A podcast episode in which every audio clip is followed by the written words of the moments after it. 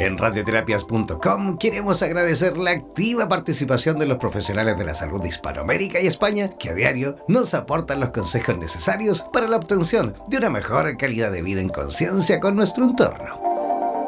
Gracias por ser parte de los más de 30.000 profesionales inscritos en nuestra comunidad. No dejes de ingresar a nuestra página web e infórmate de la posibilidad de ser parte de nuestro staff de locutores o locutoras desde cualquier lugar del mundo. Somos la radio oficial de los terapeutas y profesionales del área de la salud presentes en 32 países a través de nuestras cuatro estaciones en español, portugués, inglés y ruso. Hazte parte de nuestras redes sociales y ayúdanos a construir la red de terapeutas más grande del planeta. Somos Radioterapias. Somos lo que sentimos. En radioterapias.com. Somos lo que sentimos. No olvides descargar gratis la aplicación de radioterapias en Google Play y disfruta de nuestra programación continua las 24 horas del día y los 7 días de la semana. En radioterapias.com somos lo que sentimos. En radioterapias.com somos lo que sentimos.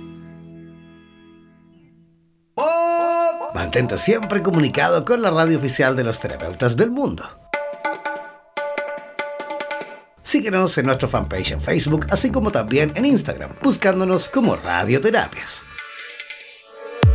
Además, podrás comunicarte en directo con nosotros a través de nuestro WhatsApp, el más 569 7242 7060 más 569 7242 7060.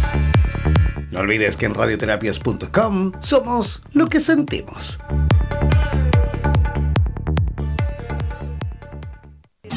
En radioterapias.com somos lo que sentimos.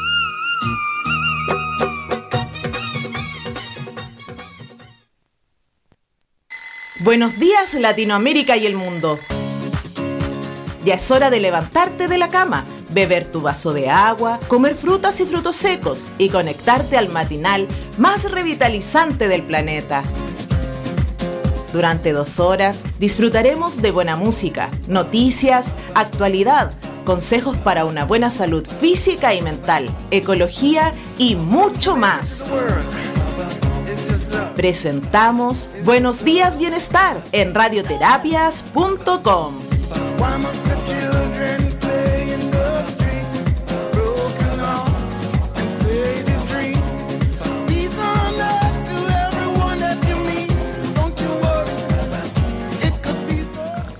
Hola, muy buenos días. Eh, ¿Cómo están? Buenos días, bienestar, comenzando y arrancando este nuevo matinal eh, a través de la señal de Radioterapias en Español. Todo listo y dispuesto para arrancar este, esta nueva fecha de programa.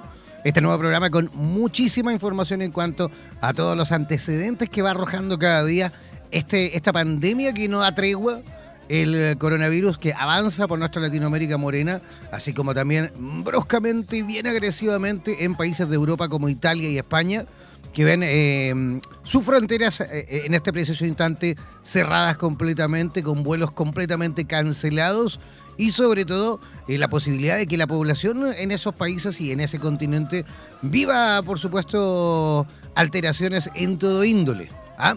Vamos a estar conversando de todo eso y de mucho más en el matinal del día de hoy, pero no lo voy a hacer solo, como siempre lo voy a hacer en compañía de mi eh, compañera eh, panelista que se encuentra ya lista y conectada desde la ciudad de Quito, Ecuador. ¿Cómo estás, eh, Carolina Arteaga? Buenos días. Aquí bastante preocupada por la pandemia que estamos viviendo en el mundo y como tú dices también en nuestra América Latina.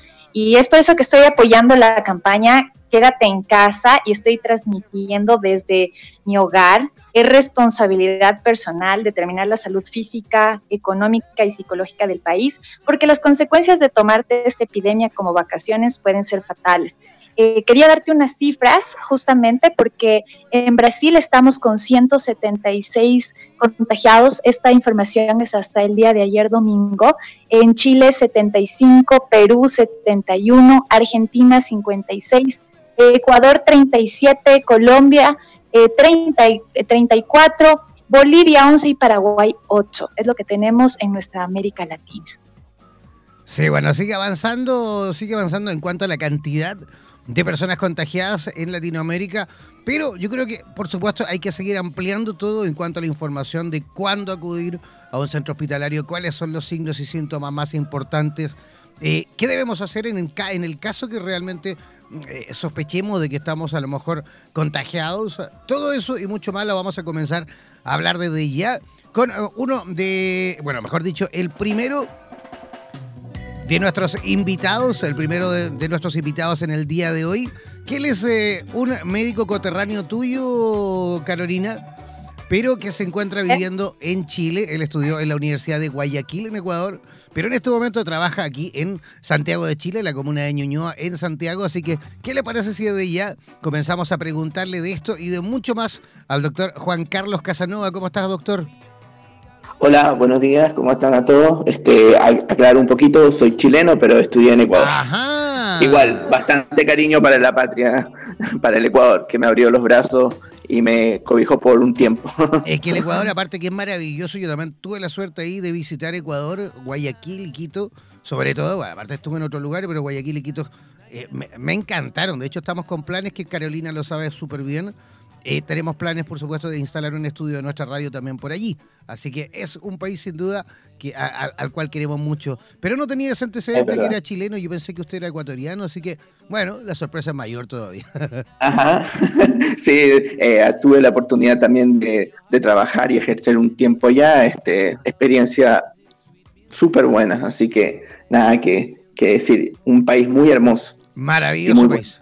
Así es, oiga doctor, eh, los casos eh, de coronavirus van, van avanzando, se van ampliando en cuanto también a, los países que también se van, digamos, incluyendo a la lista de países contagiados, pero eh, suele suceder, y de hecho eso es lo que nosotros notamos en, las preguntas que nos llegan a través de nuestras redes sociales a Radioterapias, que de hecho desde ya comienzo a dar el WhatsApp para todos aquellos que quieran participar en el programa del día de hoy. Deben hacerlo enviando sus preguntas por escrito al WhatsApp más 56972 427060. Voy a repetir, el más 56972 427060, ese es el WhatsApp de Radioterapias en Español, y recibimos constantes preguntas, lógicamente relacionadas con el coronavirus. Pero doctor, la, tónica en cuanto a las preguntas que más se repiten es justamente cuándo debo y cuándo no debo acudir a un centro hospitalario en el caso de sentir yo tener alguno de los signos o síntomas. Eh, eh, mira, esta pregunta de cuándo ir o no acudir a un centro hospitalario, sabes que tiene más que nada un antecedente que tenemos que entender como comunidad, como, como comunidad general. Tenemos que entender en primer lugar que toda esta historia del coronavirus que se ha presentado y ha llegado al término de ser una pandemia a nivel mundial, que ha sido difícil en realidad para el mundo científico, para que la población en general lo entienda, ha sido muy difícil eh, estar con el virus, conocer con el virus y prácticamente saber cómo funciona y qué mecanismo tiene. Hasta la actualidad, hasta el 16 de marzo, la comunidad científica ha hecho un, esfuerzo enorme por, por entender esta, este, esta, este virus, cómo actúa en el ser humano. Entonces, partiendo desde, ese, desde, esa, desde, de, esa, de esta premisa tan general que en el fondo entender al virus hasta la fecha ha sido complicado para el mundo científico, pero en un, tiempo récord se ha logrado entender su mecanismo de acción y cómo actúa frente al ser humano, tenemos que entender que en la actualidad eh, tenemos que tomar al virus y la población lo tiene que entender de esta forma en la cual es que en el fondo este tipo de pandemia nos va a llegar a todos. A todos nos vamos a enfermar en algún momento. Ahora, cómo nos enfermemos y desde el punto de vista de cómo entendemos la, información que estamos recibiendo a través de los ministerios de salud de los diferentes países, vamos a poder enfrentar esta, esta situación. Perfecto, y, a lo mejor debemos justamente prestar eh, más importancia, digamos, eh, algunos síntomas, algunos síntomas hay que estar alertas si no llega, digamos, claro. ¿sí? Claro, el punto, el punto es que los síntomas que tenemos que entender son que en sí la fase temprana de la enfermedad va a estar dada principalmente por lo que es la tos.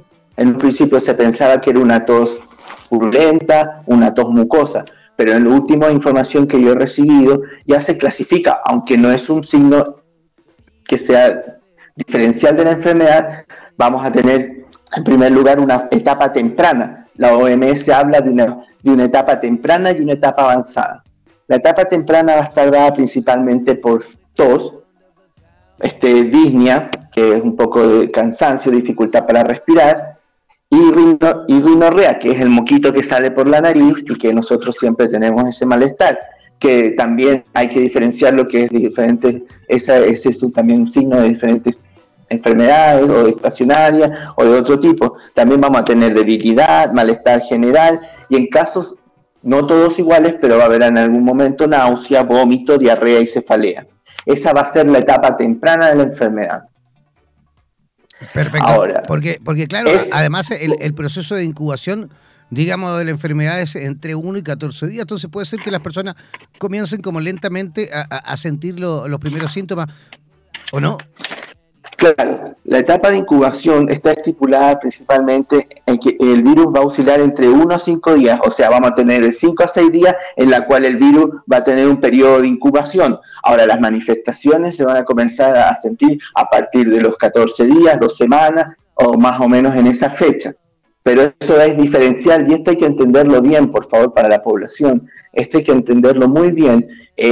Todos los casos son distintos en cuanto a esa premisa, tenemos que entender que todos vamos a reaccionar distinto a la enfermedad, porque diferentes tipos de personas nos estamos enfrentando a un virus que en la actualidad está recién comenzando a introducirse en la humanidad y en la, y en la sociedad. Y este virus va a quedar por un largo tiempo y el virus ya es parte de nosotros y tenemos que tener en ese sentido la mayor información cómo fortalecer nuestro sistema inmunológico y cómo podemos entender a nuestro sistema inmunológico frente a eso. Entonces, a partir de eso, sí, vamos a entender que la enfermedad más o menos tiene ese, esa mecánica de actuar. Ahora. Ajá, perfecto. antes, de avanzar, que quiero eh, darle el pase también y quiero presentarle a Carolina Arteaga, que se encuentra en conexión desde Quito y que tiene un montón, pues yo la conozco a ella, tiene que tener una batería de preguntas. Doctor, buenos días. Qué gusto que esté aquí para informarnos. Eh, doctor, la mayoría de sistemas de salud eh, no soportarán la epidemia, como estamos viendo en el caso de, de Italia, ¿no? Cuando día a día van aumentando y las personas van ingresando a urgencias a cuidados intensivos. Y obviamente los hospitales no disponen principalmente de la ventilación mecánica, ni del espacio, ni del personal. ¿Usted qué puede decir a, a, las personas que nos están escuchando cuándo realmente nosotros tenemos que acudir a la parte de emergencias, porque algunas personas o lo que se está pidiendo aquí es que si uno está enfermo, por ejemplo en el Ecuador, llame a un número que es el 171, pero que no vaya al hospital a menos que sea emergencia.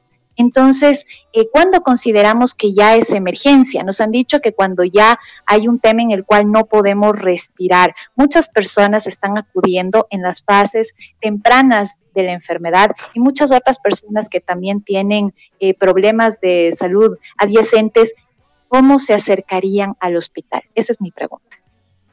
Ya, ¿cómo se acercarían al hospital? Primero, cuando uno tiene los síntomas que que dije hace un momento, que es tos, principalmente tiene tos, fiebre, malestar general, y debe quedarse uno en casa. Uno debe quedarse en casa en esa situación y principalmente hacer lo que es la cuarentena. Cuarentena para que protegerse a sí mismo y proteger a las otras personas. Entonces, si uno no tiene, tiene solamente síntomas leves, debe permanecer en la casa y evitar ir a los centros de salud. Ahora, ¿cuándo de ahí decidir ir al hospital? Eh, debe ir al hospital principalmente cuando la persona ya tenga un problema de falta de oxígeno. Ese problema de falta de oxígeno o que nosotros como médicos llamamos en algún momento que la persona comienza a tener una oxigenación baja, una desaturación, es cuando la persona comienza a tener síntomas tales como cansancio, le cuesta, le cuesta las actividades diarias realizar, está con la tos seca y ya la persona empieza a tener una, empieza a marearse, empieza a tener más debilidad de lo normal, empieza a sentir falta o necesidad de aire, en ese momento ahí la persona debe acudir al, hospital.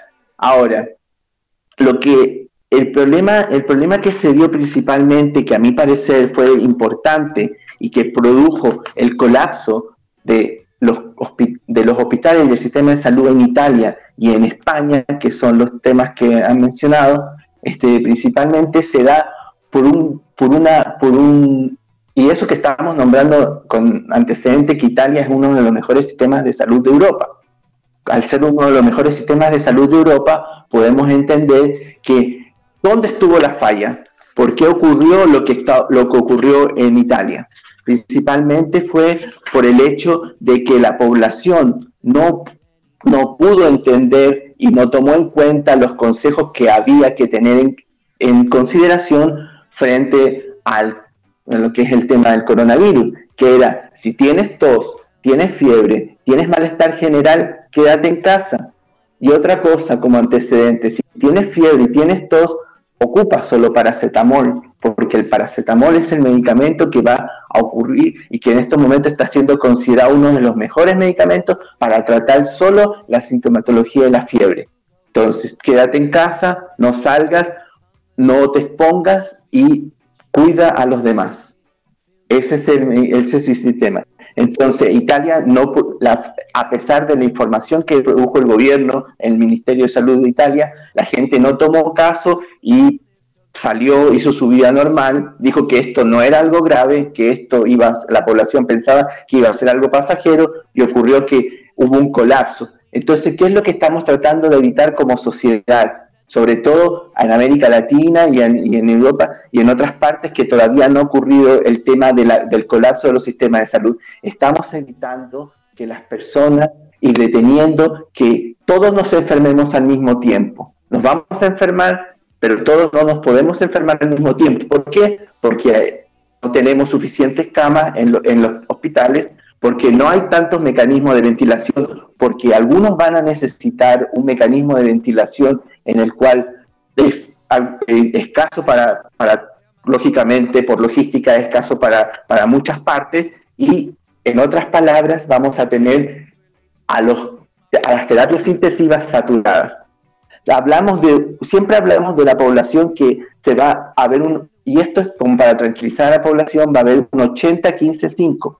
Vamos a ver un 80% de la población en que somos normales, entre comillas, aparentemente normales, y la enfermedad nos va a llegar y vamos a presentar la sintomatología normal, tos, fiebre, malestar general, como ya mencionamos. Hay un 15% que tendrá problemas de la población, y eso la OMS sabe de esta situación. El 15% tendrá problemas de manifestaciones, que será ya una fiebre más prolongada, será una fiebre que pueda en algún momento la persona requerir oxígeno. Y el 5% es la población que a, los, gobiernos les preocupa.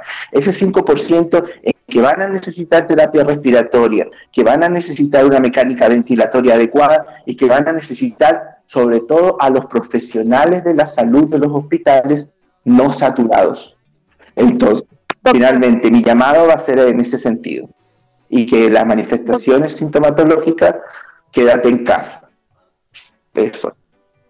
Doctor, justamente quiero poner énfasis en esto de quédate en casa, la prevención, ya que aquí en el Ecuador todavía eh, se estaba viendo que los chicos estaban en los centros comerciales, muchas personas incluso habían salido hasta la frontera con Colombia para hacer compras, algunas personas pensaban en viajar, se lo han tomado como vacaciones, cuando estamos observando las cifras de locura tanto en Italia como en España. Y si hubiéramos eh, hecho caso cuando debíamos hacerlo, tendríamos menores cifras incluso ahora. ¿No, ¿Usted piensa que se han tomado las medidas o las políticas de los gobiernos han acompañado a la epidemia, a lo menos aquí en Latinoamérica?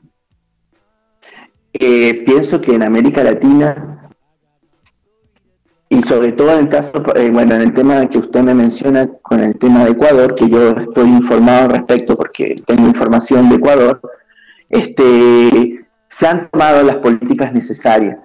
Ahora, el problema es la población.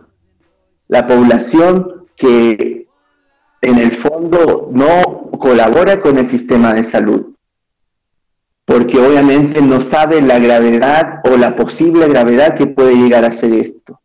Entonces, tenemos que pensar de alguna forma que nosotros, aunque no, y, este, y esto es parte del, del proceso del virus, del coronavirus, que nosotros somos portadores de la enfermedad. La persona joven, la persona de 15 años y la persona o menor de 15 años o el adolescente o el adulto joven en sí va a presentar, va, va, a poder ser en algún momento, si se contagia o está expuesto al virus, va a poder ser portador de la enfermedad. Pero ¿qué pasa si esa persona, como usted mismo mencionó, va a un evento social o sale a alguna parte y está en contacto, por ejemplo, con una persona que tiene una enfermedad o un antecedente patológico que ya tiene una edad avanzada, como lo ha dicho la misma OMS y, los, los, gobiernos de diferentes partes, que son las personas que están más afectadas, las personas de edad. Entonces, al entrar en contacto con ese sistema, con esa persona, vemos que esa persona, quizá el adolescente, el adulto joven no va a presentar manifestaciones, pero quizás la persona de la tercera edad o el adulto mayor va a presentar este, eh, la enfermedad y va a ser peligroso.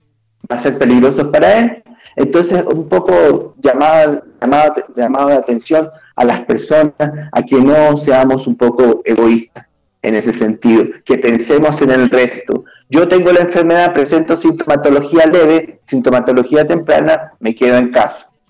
¿Por qué? Porque yo me puedo curar bien, pues tengo un buen sistema inmunológico, me he preparado y no quiero contagiar al otro, simple y llanamente como eso. En América Latina tenemos eh, hasta estos momentos, a pesar de que las cifras se están disparando, y hablamos de 75 personas en Chile, 37 personas, incluso dos muertos en, Ecuador, este, estamos hablando de que todavía estamos a tiempo y eso es una gran oportunidad para poder hacerlo bien, para poder hacerlo bien y evitar llegar a los preceptos que pueden ser mayores como eh, que colapsen los sistemas y tengamos en el fondo que pedir ayuda o estar este, en esto en esto que es así tan tan progresivo porque es algo que va a ser durante los próximos días algo progresivo porque a pesar de todos los esfuerzos esto va a ser de esta forma Sí, bueno, de hecho, de hecho, eh, Latinoamérica, por lo que tengo entendido, es el segundo continente,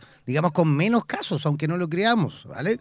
Asia, Asia, y Europa son, digamos, los continentes que van, ah, digamos, a, la cabeza en cuanto a la cantidad de infectados y de fallecidos. Doctor, yo creo que, a ver, como para ir resumiendo, porque nos queda poquito tiempo, eh, eh, es vital de que la población tome conciencia, es vital de que la población realmente haga caso a las indicaciones de la autoridad, porque, a ver, uno, uno de, los, de los problemas, digamos, eh, mayoritarios que tenemos con esto es que sabemos que el 80% de los casos es, asintomático o muy leve, digamos, en cuanto a los signos y síntomas que presentan. Y solo un 20% podría, digamos, eh, en una población vulnerable presentar a lo mejor dificultades de neumonias o otro tipo de trastorno. Pero justamente por lo mismo, por, por, esa característica de ser asintomático o de tener, eh, digamos, algunos síntomas tan leves, es justamente por lo cual hay que poner máxima atención y sobre todo extremar las medidas eh, de autocuidado y, la, y, por supuesto de no seguir contagiando en el caso de que, por ejemplo, tengamos, tengamos eh, todos los signos o los síntomas del virus, ¿no?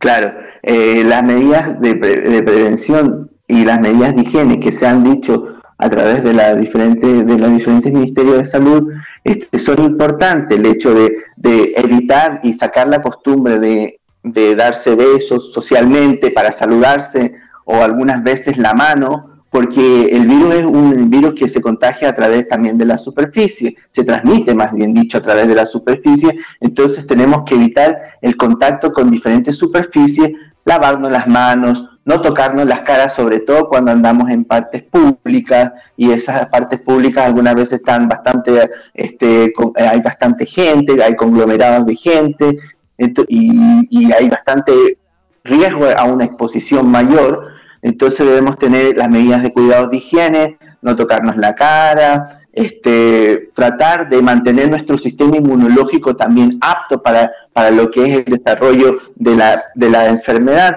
Esta enfermedad, y como todos los virus que atacan al sistema respiratorio, uno tiene una gran capacidad en la cual uno puede desarrollar una capacidad cardiovascular haciendo ejercicio, y esta es una gran época para dejar algún tipo de, vicio que uno tenga, fumar o, alguna cosa que uno tenga y cuidarse más, quererse más a sí mismo y cuidarse en ese sentido para y cuidar las medidas de higiene para evitar que esto se transforme en el contacto que en el contagio y lleve sobre todo hablando de América Latina a una mayor este, situación extrema pues eso es doctor eh, la Sociedad de Anestesia y Terapia Intensiva de Italia eh, confirmó que regía un criterio de selección para ingresar a hospitales y cuidados intensivos. Una desastrosa calamidad sanitaria donde se la conoció vía redes sociales como la masacre eh, de ancianos. Existe un documento, según el diario británico The Telegraph, que dice que la unidad de gestión de crisis de Turín eh, podía negar el acceso a cuidados intensivos a personas mayores de 80 años que den positivo al coronavirus o tengan problemas serios de salud, donde se dará prioridad a quien tenga más probabilidades de supervivencia. Cuéntenos un poquito sobre esto. Ya, este, lo que pasa es que eh, como protocolo este, debemos tener en cuenta que cuando ya se, se se anuncia ya una crisis sanitaria, en este caso por el coronavirus, debemos entender que existe el recurso de optimización. El recurso de optimización es aquel en el cual se guardan, guardan recursos, ya sea públicos o privados, para poder atender a las personas que tienen más posibilidades de, de salvarse. Es así. Es así cuando se habla de una crisis de, salud pública, como la que ha sucedido en Italia y en España. Entonces, esa crisis de salud pública hace que no hayan recursos, como dije, hacia algún momento, hacia algún, algún instante atrás, recursos para todos. Entonces, las edades que son más propensas con antecedentes de base, como diabetes, hipertensión o cardiopatías coronarias, este, frente a la enfermedad y frente al suceso que va que, tiene que realizarse y evolucionar normalmente la enfermedad este virus no van a tener buen no, van a tener una buena situación. Entonces hablamos de priorizar recursos y tratar de darle el soporte básico obviamente dentro de todo pero tratar de guardar para las personas que, que tienen posibilidades. Eso es lo que estamos tratando de evitar tratamos de evitar el tema de que esa situación se dé a partir de una, de una, de una, situación en la cual lleguemos al colapso y ese colapso este, todavía no estamos así tan, tan, tan, tan, tan como mal, pero lamentablemente se da en esa situación en que algunas veces se puede negar un poco el tema, la situación de salud para, para poder este, dar, dar prioridad a los que tienen más posibilidades en el fondo de sobrevivir. Perfecto. Este, queremos, queremos agradecerle, doctor Juan Carlos eh, Casanova, su visita por nuestro programa. Esperamos sin duda tener la posibilidad de tenerle nuevamente pronto por aquí por nuestro programa, tener la posibilidad de seguir conversando con, con usted, eh, eh, incluso el cómo se va desarrollando esto. no creo que esto se vaya a terminar de la noche a la mañana, creemos por, no, eso sí, eso sí. Así es, ¿no? Como cómo se va presentando. Sabemos que, que no es que de mañana despertemos sería lo ideal, ¿no? Despertemos sin casos, pero, pero sabemos que ha sido todo lo contrario y es justamente, yo creo que así tal cual se va a ir presentando. Em, esperamos volver a estar con ustedes, esperamos volver a, contar con, su profesionalismo para, por supuesto, ir guiando también a la comunidad. Así como a modo de resumen y en un minuto, doctor, yo creo que eh, al final, sacando el limpio de todo esto, lo importante es que las personas tomen realmente todas y cada una de las medidas que, que cada eh, autoridad, dependiendo del lugar y, mejor dicho, del país en el cual se encuentren, tengan que tomar, por supuesto, y extremar las medidas que la autoridad comenta, ¿no? Claro, eh, bueno, ya agradezco la oportunidad y estaría un gusto, encantado de poder volver a contar conmigo en otra oportunidad y, todo, pero tenemos que tener en claro, y quiero dejar esto como, como lo último cosa en claro, los diferentes puntos. Esta enfermedad está aquí y el virus está aquí y llegó para quedarse. Va a haber un pico, una curva en la cual tenemos que nosotros enfrentar que va a ser aproximadamente de tres meses, pero la enfermedad va a estar por dos años, el virus va a estar en el ambiente por dos años, hasta que nosotros logremos y los, seres humanos logremos inmunizar nuestro organismo. Y la única inmunización frente al virus es la exposición. Eso sí hay que tener en claro.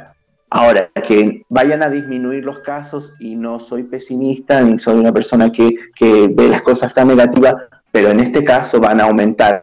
Y eso es parte de, cómo se maneja el, el tema de la salud y el proceso, cómo va el virus en sí. Y lo segundo es, o sea, perdón, lo tercero es que en esta situación debemos ver que debemos optimizar las condiciones y tratar de mantener las, la forma de higiene para, en primer lugar, para todas las personas y en segundo lugar, tratar de proteger a la sociedad, querer a, nuestros, a nuestras personas, estar con nosotros y, saber que, que tenemos que, que, que salir de esto bien librados, pues esa es la idea. Y agradezco la oportunidad. gracias a usted, le agradecemos su, su, visita por nuestro programa. Y además que debemos ahí dejar ahí como comentario que se acerca la temporada de invierno, se acerca, ojo, la temporada de invierno y, puede ser que justamente por eso es también que se, eh, digamos, aumente o se agudice justamente eh, la situación. Doctor, ¿cómo las personas que quieran saber un poquito más o que quieran a lo mejor atenderse con usted, cómo pueden localizarle? Bueno, pueden eh, encontrarme con mi número, mi, teléfono, mi WhatsApp al más 56 934 644 156 o este a mi correo electrónico jucala77 arroba gmail.com y en Instagram me pueden encontrar como Casanova Juanca, así de simple. Perfecto, voy a repetir yo el WhatsApp del doctor Juan Carlos Casanova, es el más 569 34644156. Voy a repetir, más 569 34644156. Ese es el WhatsApp del doctor Juan Carlos Casanova en Santiago de Chile. Nosotros vamos a hacer una pequeña pausa musical cortita y apretadita y al regreso vamos a estar conversando con la doctora Cindy Viña, de, también de, Santiago de Chile. Ella es venezolana, pero eh, radica aquí en Chile y con ella vamos a estar conversando con respecto a las medidas para fortalecer el sistema inmunológico tanto en niños como adultos. Ella también nos va a ayudar ahí desde la perspectiva de los niños porque ella es médico pediatra, pero también por supuesto, nos va también a guiar en cuanto a cómo justamente fortalecer el sistema inmunológico eh, eh, en niños y adultos. Una pequeña pausa musical y ya regresamos a Buenos Días, Bienestar.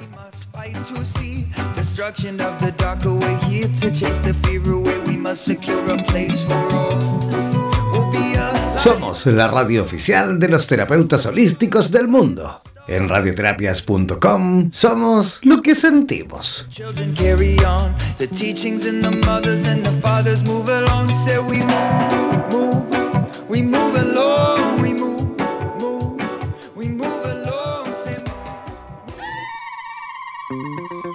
No olvides descargar gratis la aplicación de Radioterapias en Google Play y disfruta de nuestra programación continua las 24 horas del día y los 7 días de la semana.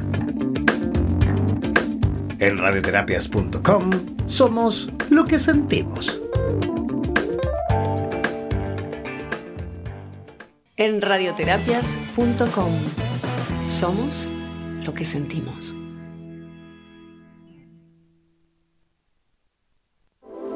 En radioterapias.com queremos agradecer la activa participación de los profesionales de la salud de Hispanoamérica y España que a diario nos aportan los consejos necesarios para la obtención de una mejor calidad de vida en conciencia con nuestro entorno.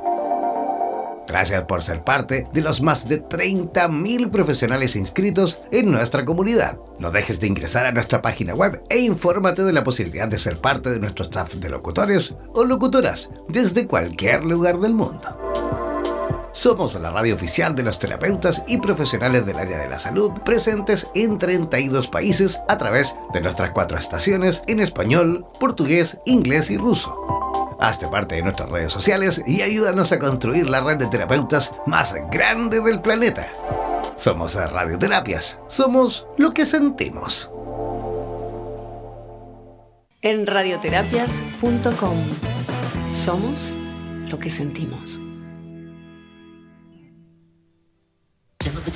¿Eres profesional del área de la salud y te gustaría tener un programa de radio y transmitir desde tu casa sin la necesidad de equipos sofisticados?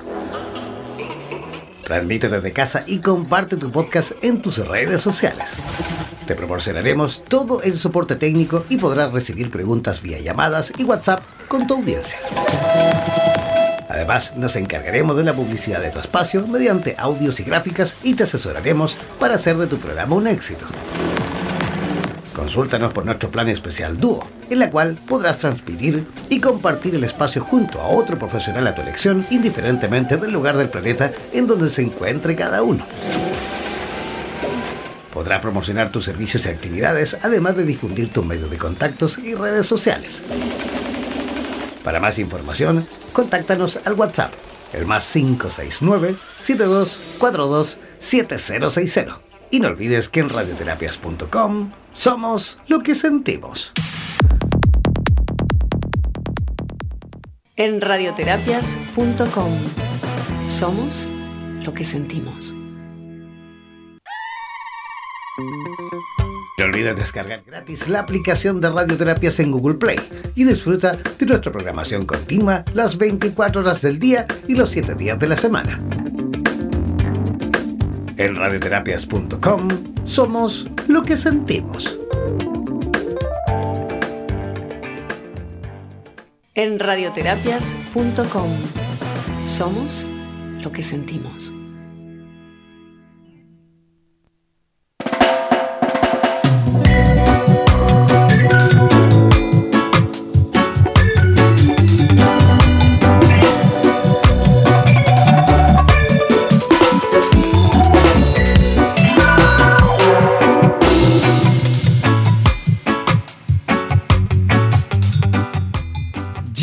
Estamos de regreso, ya estamos en la segunda parte, perdón, de nuestro programa Buenos días, bienestar, y vamos eh, a comentar unas medidas, las nuevas medidas que está adoptando el eh, gobierno ecuatoriano, ¿sí o no, Carolina?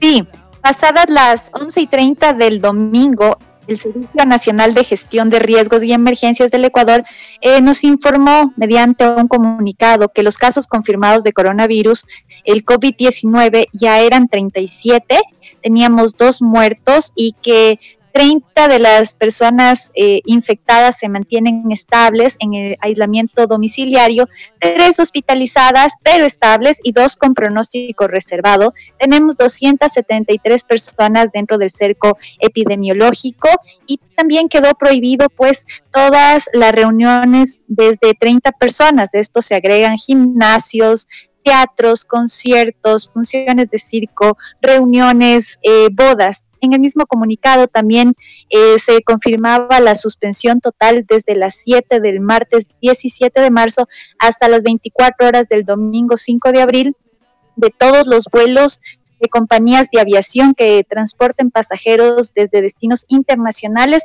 hacia el Ecuador. Y ahí también pues el presidente Lenin Moreno comunicó que debido a la emergencia sanitaria eh, nosotros tenemos que adquirir alimentos, artículos de primera necesidad y productos farmacéuticos, pero solamente vamos a salir para ciertas situaciones, como para llegar al lugar de trabajo y para volver a su domicilio, para cuidar adultos mayores, personas con discapacidad, eh, enfermedades graves o por fuerza mayor o emergencia comprobada.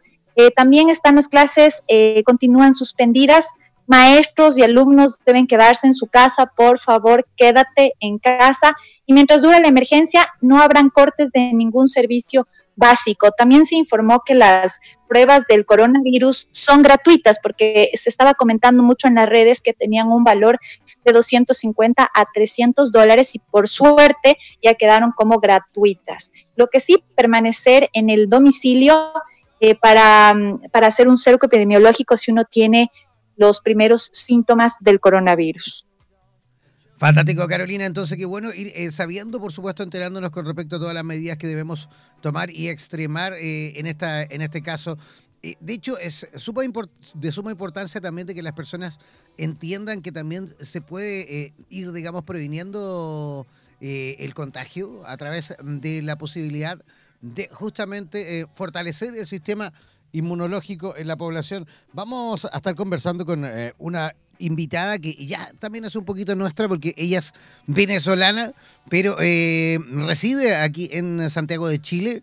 Ella es eh, médico cirujana, también es eh, estudió en la Universidad de Carabobo, pediatría y puericultura en la Universidad de Carabobo en el año 2014 y también es médico adjunto, fue médico adjunto de pediatría en el Hospital José María Benítez de, allí en Venezuela. Así que le damos desde ya la bienvenida a la doctora Cindy Viña. ¿Cómo está, doctora?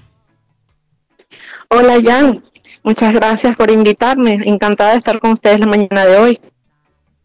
Gracias a usted, doctora, por aceptar nuestra invitación. Me imagino que tenemos que eh, bombardearla en el día de hoy en cuanto a preguntas, porque, a ver, Qué, qué, bueno sería que, por supuesto, eh, a través de una, me imagino, eh, eh, correcta alimentación y tomando algunas medidas podamos justamente ir ayudándonos en cuanto a fortalecernos un poquito, digamos, desde el punto de vista inmunológico. Pero, ¿cómo podemos comenzar, por supuesto, explicándole esto y dando las primeras recomendaciones al mundo infantil, a los papás y a las mamás que, por supuesto, me imagino, en casa están un poquito preocupados y no saben cómo a lo mejor ayudar a que su hijo o su hija no se contagie? Sí, ya es muy importante lo que dices. Este, a veces pensamos que, que, estamos indefensos frente a esta pandemia, que no tenemos cómo defendernos frente a un virus. Y sí, tenemos algo eh, que nos defiende y es nuestro sistema inmunológico. Que debemos tomar medidas para que ese sistema inmunológico esté fortalecido, sí, y que a veces también cometemos errores que, que hacen que ese sistema inmunológico se debilite pues también. Eh, bueno, en ese caso, eh, en el caso de los niños, yo recomiendo, primeramente en los lactantes, la lactancia materna, no está proscrita la lactancia materna durante eh, la infección por el coronavirus porque no se ha detectado coronavirus a nivel de la leche materna. Por supuesto, si la madre está infectada, debe lavarse muy bien las manos y usar el tapabocas. En este caso yo sí recomendaría usar el tapabocas este N95 que usamos los médicos, ese tipo de mascarilla.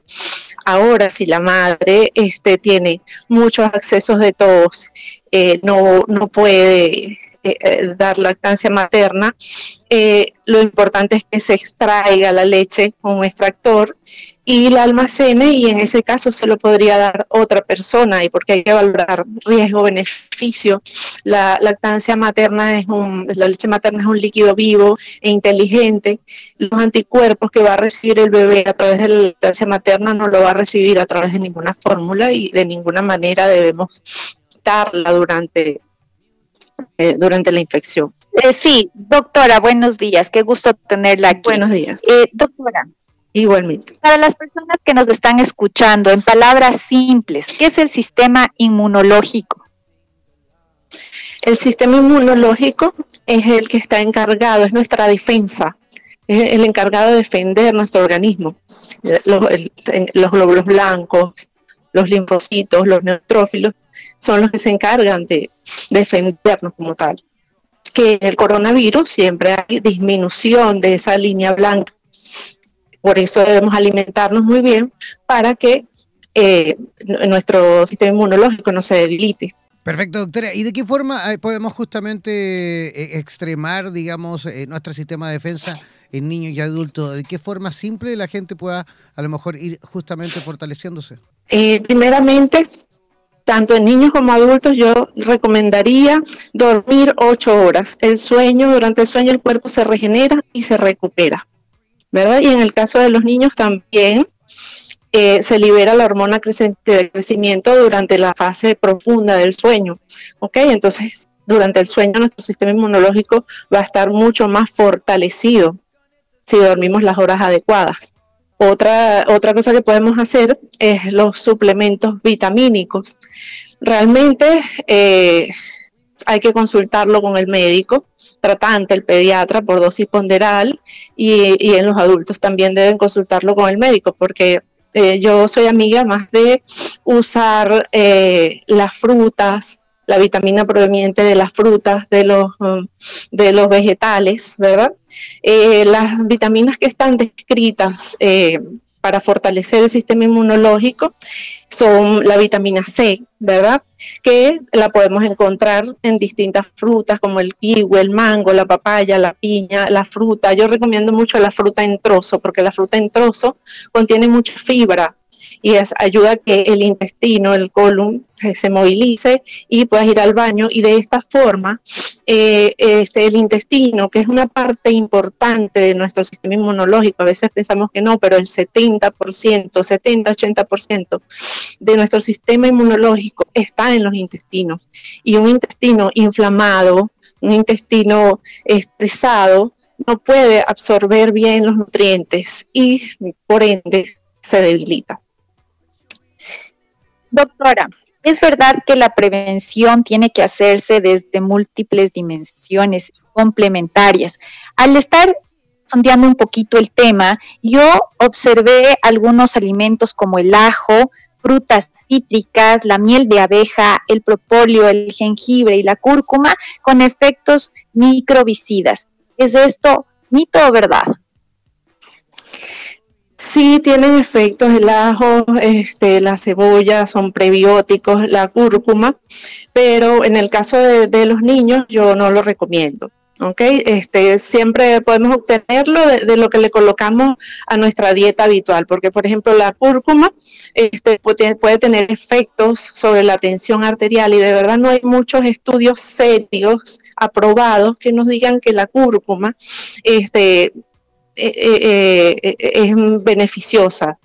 siempre la usamos más que todo como un aderezo y, no, y en los niños no es recomendable.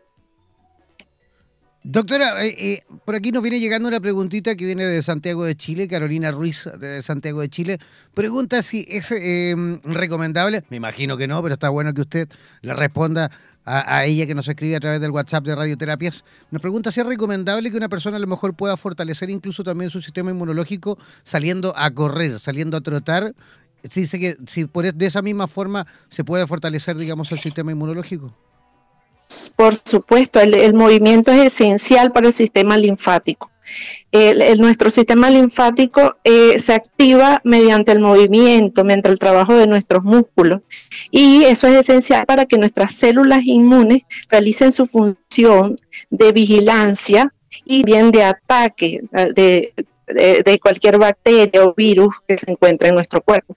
Doctora, pero, pero eso a lo mejor sería recomendable eh, eh, en la medida que a lo mejor las personas puedan tener una trotadora en casa, por ejemplo, y poder realizarlo en casa. Pero en este momento las medidas que está, digamos, recomendando la autoridad es quedarse en casa. O sea, a lo mejor alguien sale a trotar, sale a correr, eh, está en contacto con alguien en algún lugar, pero claro, esa persona a lo mejor puede estar infectada, puede estar asintomática y también puede ser justamente mm, una especie de transporte también del mismo virus para el resto de la población, ¿o no? Por supuesto que sí, estoy de acuerdo contigo, una trotadora de casa sería una buena opción, ya que este salir, eh, el llamado estos 15 días es estar en casa, no salir, no propagar el virus, no, no infectarnos con el virus.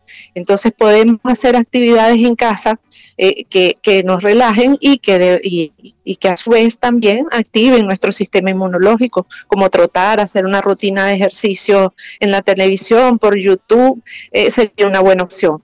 De hecho, de hecho eh, ahí aprovechen todos los terapeutas holísticos también, maestros de yoga, de meditación. Yo creo que es justamente esta instancia en la cual es ideal fortalecer, digamos, eh, el sistema inmunológico a través de ejercicios, a través de ejercicios tan prácticos como el yoga, que se pueden hacer incluso en casa sentados, ¿ah? ahí en la, comodidad del hogar, en la habitación, en el, en, el salón, en el living. Así que ahí aprovechar, por supuesto, utilizar todas las herramientas con respecto a la ejercitación en casa. ¿Quiere agregar algo usted, doctora? Sí, sobre todo, además de, hacer ejercicio en casa, evitar la sobresaturación de redes sociales, de, de estar revisando noticias a cada momento, que a veces no siempre vienen de una fuente adecuada y lo que hacemos es alarmarnos y este, se activa el, cortisol, que es la hormona del estrés. El estrés deprime el sistema inmunológico y necesitamos estar tranquilos, estar relajados, ¿verdad? Porque ya si nuestro este, sistema inmunológico está deprimido, nuestros leucocitos están bajos y este virus también ataca este, la línea blanca este, de nuestro sistema inmunológico, no queremos que nos encuentre desprovistos, más bien necesitamos estar eh, bien alimentados, bien nutridos, hacer ejercicio, desestresarnos, porque esto nos tiene a todos muy angustiados, hay que buscar la manera de, salir del estrés. Y de hecho, antes de pasar a la pregunta de Carolina, también hay que tener un, poco de cuidado con, toda la información en cuanto a, a quien nos viene llegando, porque a ver, también yo creo que estamos todos un poco medios paranoicos con lo que está pasando. De hecho, hay muchas personas que nos, han escrito a través de nuestras redes sociales explicándonos que muchas veces han tenido signos y, síntomas que, luego a la hora de, a lo mejor de consultar al médico y todo, eh, eh, no han sido, digamos, eh, identificados a través de exámenes. O sea, las personas también empiezan a tener signos y síntomas que muchas veces son creados por ellos mismos, ¿no? Probablemente, sí, por supuesto, sí. Eh, esa aceleración del pulso del pensamiento, qué va a pasar, eh, me puedo infectar, eh, o sea, genera estrés y, eso deprime el sistema inmunológico, no es recomendable. Debemos estar en casa, buscar series con los niños, más bien buscar cuentos, leer un cuento, alejarse también de, de los videojuegos, porque eso también estresa al niño. Es más leer, es más compartir en familia. Este, de repente la mamá hacerse una mascarilla de avena en la cara, aceite de oliva en el cabello, cosas que, te desestresen. Eh, doctora, ¿sería recomendable tomar el sol, baños de sol por la vitamina D? Y otra preguntita que también tengo, que me están escribiendo al WhatsApp, es los suplementos de calostro los suplementos de calostro. Mira, eh, comencemos con la vitamina D. Sí, la vitamina D este, reduce el riesgo de experimentar al menos una infección respiratoria, incluida la gripe, la neumonía, y se ha observado beneficios eh, posterior a tres semanas de su uso. Y este, generalmente no se activa durante el invierno, ya que como está poco expuesto al sol, pues ahora en verano sí podemos mm, recibirla y, bueno, eh, este, al tener mm, el sol, pues podemos, se, puede activar la vitamina D. Y los suplementos del calostro, este, como les dije, bueno, el calostro es mm, este, la primera leche que, sale eh, de, eh, eh, del seno de la madre, ¿verdad? Y es lo que necesita el bebé para ese momento, cuando acaba de nacer, que a veces las madres piensan que no, que no, no lo estoy amamantando lo suficiente, no, no, no estás recibiendo los, suficientes nutrientes. Y sí, para ese momento es lo que necesita el bebé podemos, sí, eh, la madre puede usar ese, ese tipo de suplementos de, de, calostro para el bebé, porque tiene una cantidad de anticuerpos que no, no lo va a encontrar en ninguna fórmula. Por la mejor que sea en el mercado, eh, no va a sustituir nunca la, lactancia materna. Yo soy más amiga de la lactancia materna que, de usar suplementos, fórmulas, mientras la madre pueda eh, eh, dar lactancia a su hijo. no conocemos eh, a cada quien cómo maneja la situación, pues de repente tiene que trabajar, se puede extraer la leche y almacenarla y alguien más pueda, pueda dársela. Lo importante es que siempre esté presente la, lo que es la succión, porque eso activa una hormona que hace que los alveolos se llenen y, y el bebé pueda, mediante la succión, alimentarse, pues. Perfecto. Eh, de hecho, antes de despedir la doctora, tenemos que comentar también, viene llegando un mensajito desde Ávila, desde España, desde Oviedo, perdón dicho, desde España, Montserrat. Eh, comenta, dice, pues espero que se tomen realmente ustedes en Latinoamérica el, tema en, digamos, con la extrema eh, precaución que corresponde. Dice, aquí en España llevamos dos días de encierro, pero hay personas que todavía creen que esto es un mito. Por favor, extremar las medidas y tomar, eh, digamos, todo en cuanto a las recomendaciones de la autoridad. Gracias ahí que a la gente que nos escribe a través de nuestro WhatsApp. Recordamos el WhatsApp de Radioterapia, es el más 569 72 427060. Ese es el WhatsApp de Radioterapias en Español. Doctora, queremos agradecerle su visita. ¿Cómo las personas que quieran a lo mejor aprender un poquito más con respecto a esto y que a lo mejor quieran eh, eh, atenderse con usted, usted es pediatra, está ahí justo en proceso de, finalización de la convalidación de, su título aquí en Chile, por lo que tengo entendido, le falta muy poquito ya. ¿Cómo, cómo pueden localizarle ahí para poder atenderse con usted? Eh, mediante Instagram, eh, arroba es, eh, sscindy18. sscindy18. 3S Cindy18. Perfecto. ¿Y alguna otra forma de localizarle? Eh, mi teléfono, más 569-6327-3458, es mi WhatsApp. Perfecto, doctora, un millón de gracias eh, por su visita y esperamos sin duda tener la posibilidad de conversar con usted en el futuro próximo. Muy bien, muchas gracias, agradecida de estar con ustedes la mañana de hoy. Un abrazo. Un abrazo para usted, que tenga un lindo día. Ya, nosotros nos vamos a otra pausa rápidamente, una pausa musical cortita y al regreso vamos a estar conversando con el doctor Chris Durande de Bolivia y él nos va a dar más claves, pero las claves más importantes para prevenir el coronavirus. Una pequeña pausa y ya regresamos a Buenos Días Bienestar.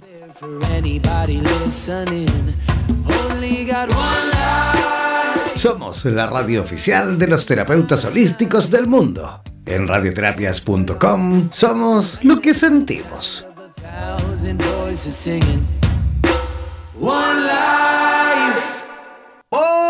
Mantente siempre comunicado con la radio oficial de los terapeutas del mundo. Síguenos en nuestro fanpage en Facebook, así como también en Instagram, buscándonos como Radioterapias.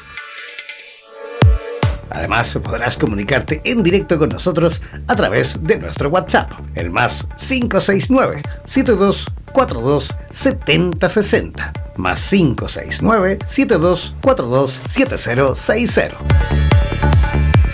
No olvides que en radioterapias.com somos lo que sentimos.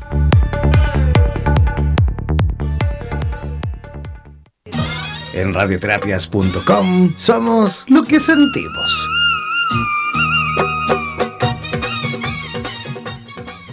Radioterapias. Somos lo que sentimos.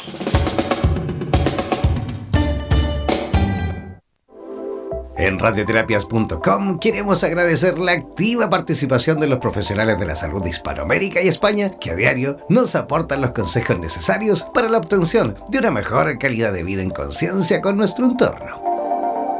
Gracias por ser parte de los más de 30.000 profesionales inscritos en nuestra comunidad. No dejes de ingresar a nuestra página web e infórmate de la posibilidad de ser parte de nuestro staff de locutores o locutoras desde cualquier lugar del mundo. Somos la radio oficial de los terapeutas y profesionales del área de la salud presentes en 32 países a través de nuestras cuatro estaciones en español, portugués, inglés y ruso. Hazte parte de nuestras redes sociales y ayúdanos a construir la red de terapeutas más grande del planeta. Somos Radioterapias, somos lo que sentimos. En radioterapias.com somos lo que sentimos.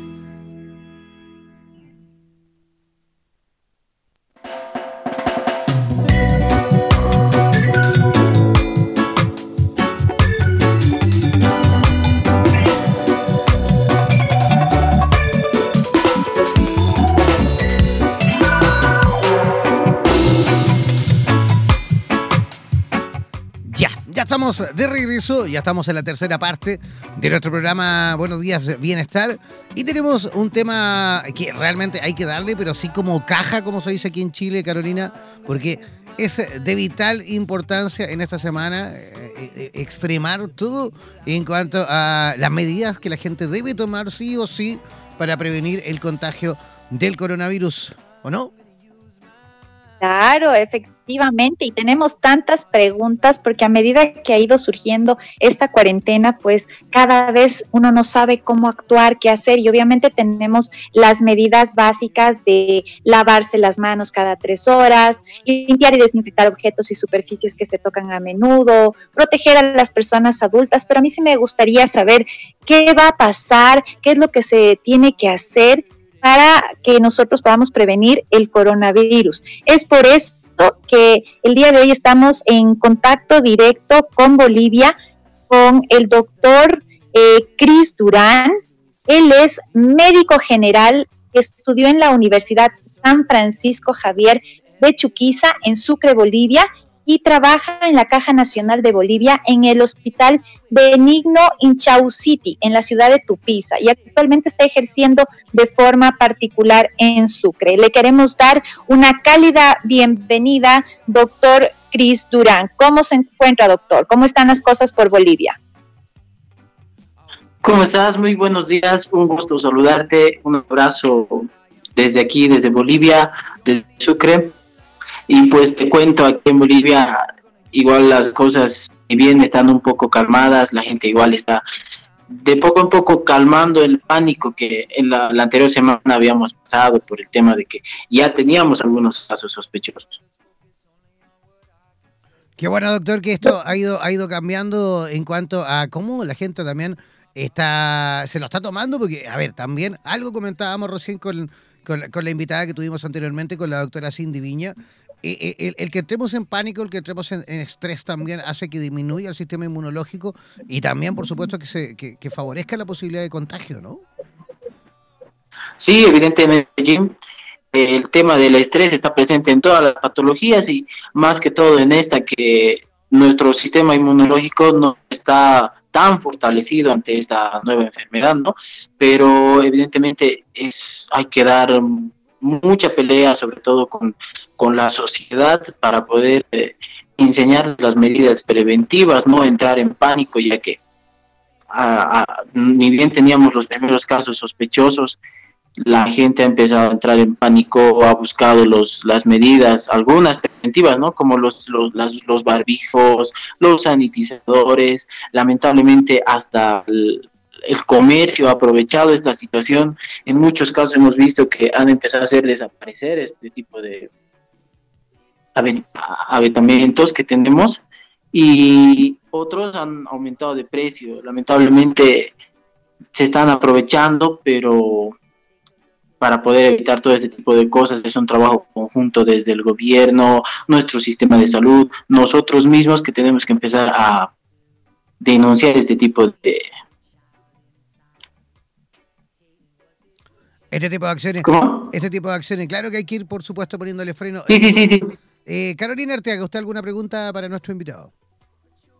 Sí, tengo una pregunta que me le hicieron vía WhatsApp desde Ecuador. Ella se llama Paola y dice, ¿se debe lavar absolutamente todo lo que se compra en el supermercado, incluso los empaques externos, porque no sabemos quién y cómo manipularon antes?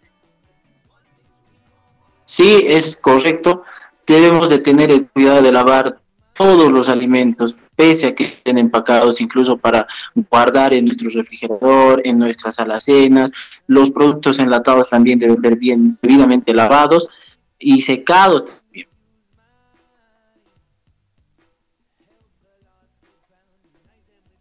Eh, sí, Doctor, aparte de las medidas que ya tenemos en cuenta todos y que las sabemos, como al comienzo del programa dije, de lavarnos las manos, estar aislados, eh, no tener ningún contacto con alguna de las personas que estén Oye, Carolina, Carolina, se nos va tu señal, ¿eh? Ojo con eso ahí, tratar de, revisar bien la conexión a Wi-Fi porque se te va la señal, ¿no se escuchas? Aló, aló. ¿me puedes repetir la pregunta, por favor? Repítele la pregunta, Carolina, porque se te fue. Ya. Aló, doctor, ¿ahí me escucha? Sí, ahora sí te escucho, Carolina, dime. Ya. Eh, doctor, la pregunta es resumidamente, ¿qué otras eh, situaciones nosotros podemos hacer para evitar el contagio del coronavirus, aparte de las que ya nos han estado diciendo, ¿no? De lavado de manos cada tres horas, usar pañitos desechables, estar aislados de las personas que eh, estén contagiadas, no salir fuera de casa, el quédate en casa. ¿Qué otras medidas nosotros podemos hacer para evitar el contagio? Bueno, aunque pareciera repetitivo, me voy a dar el, el gusto de repetir nuevamente, ¿no? Evidentemente hay que lavarnos las manos cada dos horas, evidente, para poder evitar que el virus se vaya propagando en caso de que estuviéramos con, en contacto con una persona infectada. Eso, eso, Dos, eso, eso digamos, La, la utilización, cada dos horas como Dime, mínimo. Jim. Como dos horas como mínimo. ¿ah? sí, exactamente. Hay que ser repetitivos en este tema. Evidentemente hay que lavarnos y lavarnos las manos porque no sabemos eh, en qué momento alguna persona infectada haya, ha- haya podido mm, tocar algún recipiente o alguien con quien hayamos tenido contacto en, el, en los micros, en los autos, en el mismo trayecto al trabajo, pese a que ahora ya se tiene la medida de la cuarentena, pero como comentario aquí en Bolivia todavía las instituciones se permanecen trabajando primero en horario continuo para empezar, ¿no? Ahora, otra de las medidas, la utilización del barbijo. Es importante la utilización del barbijo solamente por dos horas. ¿Por qué? Porque con nuestra misma respiración eh, el barbijo se llega a humedecer. Entonces ya no sirve después de las dos horas. Hay que hacer un recambio también de barbijo, de mascarilla. Como les había indicado, hay que lavar todos nuestros alimentos, todos los enlatados, todos los enseres que nosotros podamos utilizar. Doctor, eh, barbijo, ojo. porque- Sabemos doctor, eh, barbijo, ojo, porque eh, hay países de, de Latinoamérica, de Sudamérica, que no conocen la palabra barbijo. En algunos lugares se le dice barbijo, en otros claro. lugares se le dice mascarilla. Es exactamente lo mismo, ¿no? El, cubre, Sí, el cubreboca. Exactamente es lo mismo. Sí, exactamente, es el barbijo o la mascarilla. Ahora hay un dato importante, ¿no? También que ha estado circulando. Las personas sanas no tienen por qué utilizar el barbijo. Es muy importante, ta- o la mascarilla. Es importante tomar esto en cuenta. Sobre todo en las personas que se va a utilizar el barbijo, sobre todo en las personas que sí están enfermas, sobre todo una Doctor, enfermedad respiratoria desde los resfríos, las faringitis, Doctor. diagnosticar algunos de patología más grave. Dime, Jim. Ajá, yo ahí, ahí quiero, quiero detenerme un poquito antes de que siga usted describiendo, digamos, las medidas. Pero, eh, a ver, el otro día, el, el sábado, justo, junto a usted también y otros profesionales más, tuvimos un conversatorio hablando justamente del coronavirus, por supuesto. Y ahí por ahí una, una doctora, eh, creo que era la doctora que estaba en conexión directo desde República Dominicana. Ella nos comentaba que, claro, todos saben y las recomendaciones a nivel mundial son justamente de no utilizar el, el- barbijo o no utilizar la mascarilla en el caso de que no estemos infectados, pero, pero también se hizo ahí un paréntesis y ella, y ella recomendó, dijo, y yo lo encontré muy válido, dijo, bueno, y por último, utilicemos barbijo, utilicemos mascarilla. ¿Por qué? Porque no olvidemos que al principio eh, es asintomático. O sea, al principio muchas veces a lo mejor ni siquiera vamos a saber que tenemos el coronavirus, ni siquiera vamos a saber que estamos infectados. Igual de repente podemos pegar un estornudo y nuestras gotitas de fluir, digamos, por medio del estornudo, también puede provocar a lo mejor que esto siga expandiéndose. Podríamos a lo mejor revertir esa medida y decir, sí, señores, si van a salir a la calle, bueno, no pasa nada. Póngase un barbijo, consígase un pañuelo, eh, eh, no sé, tratemos a lo mejor de, de- de- expandir, digamos, la posibilidad de que la gente pueda tomando más medidas. Dígame. Sí, es preciso, es, eh, es correcto la utilización del barbijo, pero cuando salgamos en la casa, de la casa, cuando salgamos del trabajo, cuando vayamos a realizar algún tipo de actividad, ya que es complicado en nuestro medio todavía que no se ha declarado una cuarentena total, que nosotros estemos encerraditos en la casa. Es como si yo le dijera a mi abuela, eh, mamá, por el tema de- de- del coronavirus quiero que no salgas. Pero es algo imposible ella va a salir simplemente hasta para ir a la tienda a comprar un refresco, una verdura o algo que siempre vamos a necesitar en la casa.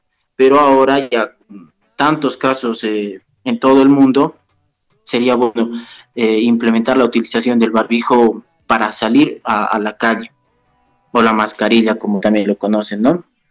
Obvio, eh, ojo, perdón, cuando uno utiliza la mascarilla o el barbijo, una vez se la retira, ya no sirve, ya no nos protege. Entonces, ese tema también hay que cuidar y si evidentemente en todo el mundo ya se han acabado los barbijos, ya no se están produciendo mascarillas, hay que tratar también de cuidar lo poco que tenemos.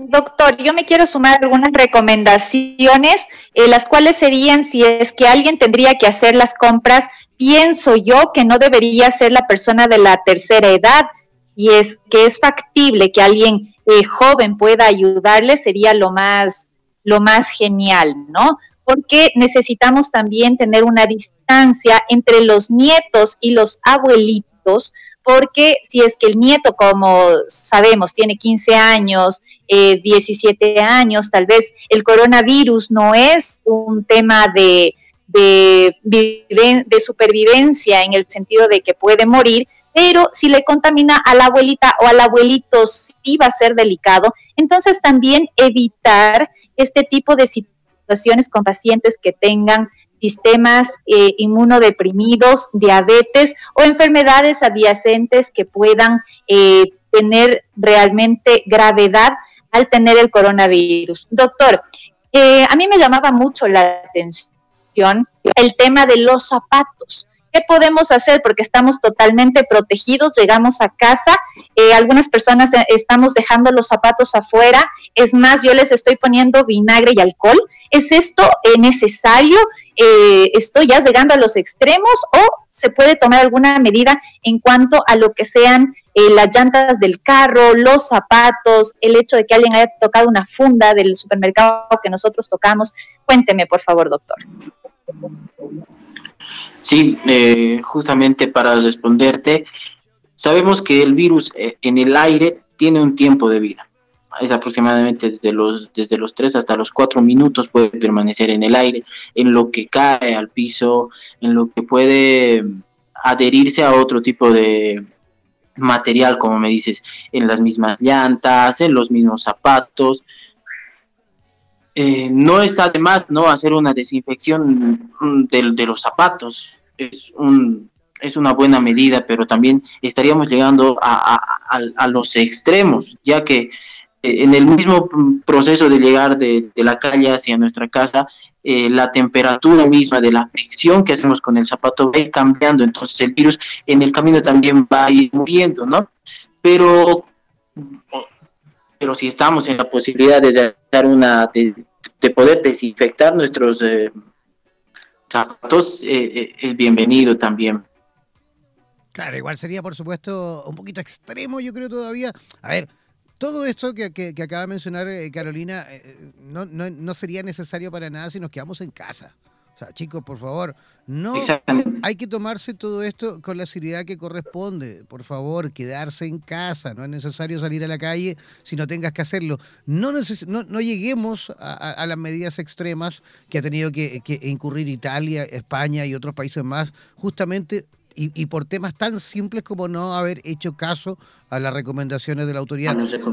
lo, que está viviendo Italia, lo que está viviendo España, no es eh, que ellos no tengan, eh, digamos, eh, las instalaciones que, corresponden, no es que tengan buenos, no tengan buenos profesionales, no es que tengan a lo mejor la medicina para poder atacarla. Claro que la tienen. De hecho, Italia tiene uno de los mejores, digamos, instalaciones e infraestructura hospitalaria a nivel mundial. Tienen un, un sistema de salud súper moderno, tienen profesionales maravillosamente capacitados.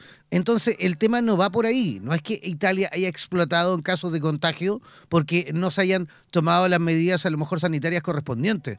Italia, eh, eh, eh, digamos, extrayó en cuanto a contagio justamente porque las autoridades a lo mejor a tiempo no tomaron o, no, o no, digamos, dieron las alarmas correspondientes para que la gente no realmente no tomara, o, mejor dicho, tomara las precauciones del caso. Eso es lo que está ocurriendo en Italia. Eso es lo que está ocurriendo en España, de que al principio la gente se lo tomó a la ligera, de que la gente siguió saliendo a la calle, de que la gente siguió visitándose, de que la gente siguió incurriendo a, no sé, a cafeterías, a bares, y la vida siguió y continuó igual y todos se reían a modo de que esto, bueno, esto es solo un mito. Y eso yo lo escucho por aquí también. Yo eso lo escucho en Latinoamérica, eso lo escucho aquí en Chile, lo escucho en mi ciudad y lo escucho por incluso de, de boca de amigos eh, este fin de semana recién pasado. No haga mucho caso, si esto es un mito, ¿ah? no es tan grave como se dice. Ojo con eso. ¿vale? Hay que tomarse las cosas con seriedad ¿ah? y, no, por supuesto, eh, incurrir en tonterías. ¿vale? Esto realmente es una pandemia. La cantidad de muertos son verídicas, la cantidad de casos infectados son verídicos. ¿Y cómo podemos llegar a prevenir de que no nos pase lo que le pasa a Italia, lo que le está pasando a España? Es justamente que la gente se quede en casa. Es tan simple como eso. Las medidas que eh, hemos estado dando todos los días desde que, digamos, estalló esta noticia, son medidas súper simples de seguir. No estamos pidiendo nada extraño ni, ni, ni, no sé, ni extravalario, ¿no? Algo realmente simple de poder seguir, que son las medidas en cuanto al lavado de manos y también en cuanto a la posibilidad de quedarse en casa. ¿Sí o no, doctor? Sí, concuerdo contigo y hay que ser mm, bien repetitivos en esta parte. Las personas, para evitar esta, la, la infección, es simplemente quedarnos en casa. Lamentablemente estamos en un momento en el que la sociedad sí tiene que salir y salir a realizar una, una y muchas actividades, pero es el momento de las cosas con más seriedad, quedarnos en la casa, cuidarnos a nosotros, cuidar a nuestros seres queridos, a los que están con nosotros. Y como decía Carolina, en algún momento se puede ayudar a que las personitas de la, de la tercera edad no vayan a hacer las compras porque son más susceptibles, se debe de hacer también. Por supuesto. Pero no nos hay que eh, eh, los, de la vista ciega, a veces eso es un poco complicado de evitar, ¿no? Conocemos a nuestras mamás, nuestros abuelitos, son también personas que creen que pueden hacer todo, pero mientras nosotros podamos seguir haciendo la lucha, hay que seguir luchando para cuidarlos a ellos. Pero claro, ahí, ahí es cuando hay que organizarse a modo de familia. Si sabemos que nuestra madre o abuela por ahí no hace caso a las medidas que se le están recomendando, bueno, ahí es donde la familia se tiene que reorganizar y tomar ellos, por supuesto, la posibilidad de, de, la compra de alimentos, del suministro de, la, de los elementos básicos del hogar. ¿Ah? Adelante, Carolina. Última pregunta. Eh, sí, más que nada es un comentario. Saben que, doctor Jen, en las redes ha circulado esto de que por favor quédate en casa. Muchas personas no han, eh, no han querido hacer caso por el tema de la economía. Dicen, bueno, yo me quedo en casa y ¿quién paga las cuentas?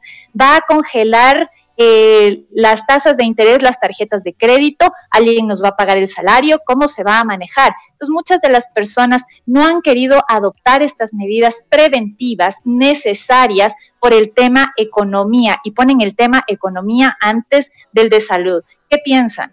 Mira, antes, antes de darle el paso ahí al médico, e, ese es un tema de Estado de cada país.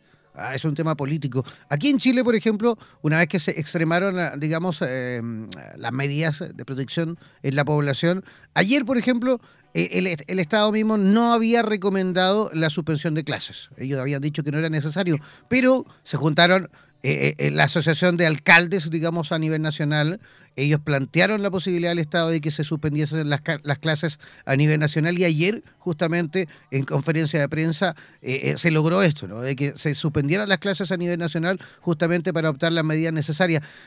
se ha tomado con tanta seriedad en ese aspecto de que incluso el Estado, y por medio de las municipalidades, por supuesto, también está incluso viendo eh, el que eh, en el caso de que mamás y papás no puedan quedarse en casa cuidando a los niños, porque claro, por ahí hay algunos papás y mamás que no pueden realizar esos trabajos en casa, tienen que estar en el trabajo, digamos, físico y justamente por la suspensión de clases, eh, no tienen con quién dejar muchas veces a los niños, no tienen el dinero tampoco para poder pagar un tutor o, un babysitter o alguien que pueda quedarse con los niños en casa. Incluso el municipio en ese caso ya está viendo, los distintos municipios a nivel nacional, la posibilidad de subvencionar eh, eh, personas monitores o personas que puedan ir a cuidar a esos niños en el caso de que los papás no puedan costearlo.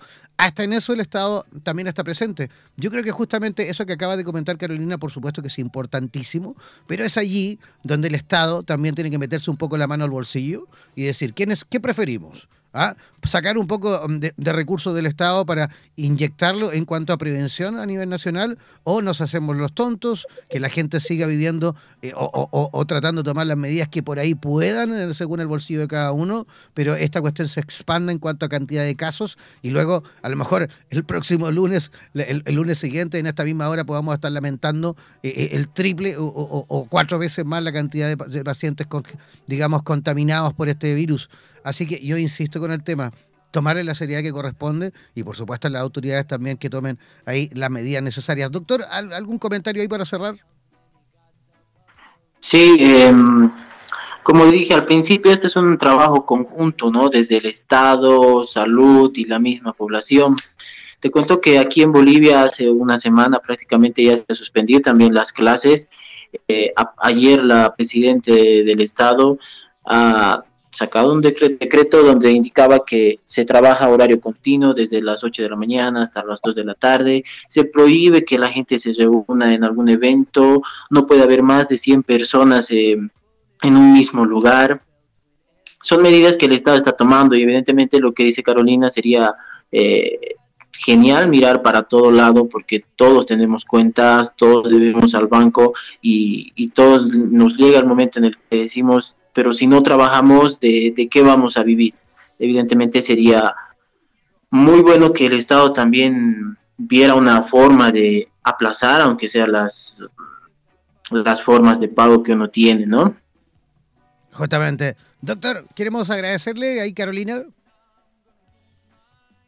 Sí, doctor, Cris Durán desde Bolivia, le agradecemos muchísimo su participación y queremos eh, hacerles notar a las personas que para prevenir el coronavirus hay algo que se llama empatía y solidaridad. Así que ya regresamos en una pausa cortita y volvemos con más para eh, saber sobre cómo mantenernos protegidos por medio de una correcta nutrición. Así es, pero antes de despedir al doctor queremos preguntarle también cómo se le puede localizar, cómo las personas allí en Bolivia quieran, a lo mejor que quieran conectar con usted y aprender un poquito en cuanto a las recomendaciones, ¿cómo pueden hacerlo? Bueno, Gina, a todos los que necesiten un poquito más de información, me pueden contactar al más 591 754 37010. Bueno, les repito, el más 591 754-37010. Estamos para servirles las 24 horas y no está de más elevar una oración también por todas las personas que están en primera línea luchando contra esta nueva pandemia, ¿no? Usted se encuentra en la ciudad de Sucre, ¿no es cierto, doctor? Ahí para que las personas sí, en Sucre, Bolivia. Perfecto. Sí, en la ciudad de Sucre. Un abrazo. Un abrazo, Jim. Gracias, ¿eh? Listo, Jim. Un abrazo, que tenga buen día. Ya, nos vamos ahora sí a una pausa musical rapidito y al regreso y en la última parte de nuestro programa vamos a estar hablando con una doctora dominicana, la doctora Eva Nicole González. Vamos a estar conversando con respecto a los datos para mantenernos protegidos por medio de una correcta nutrición. A la vuelta aquí regresamos a Buenos Días Bienestar.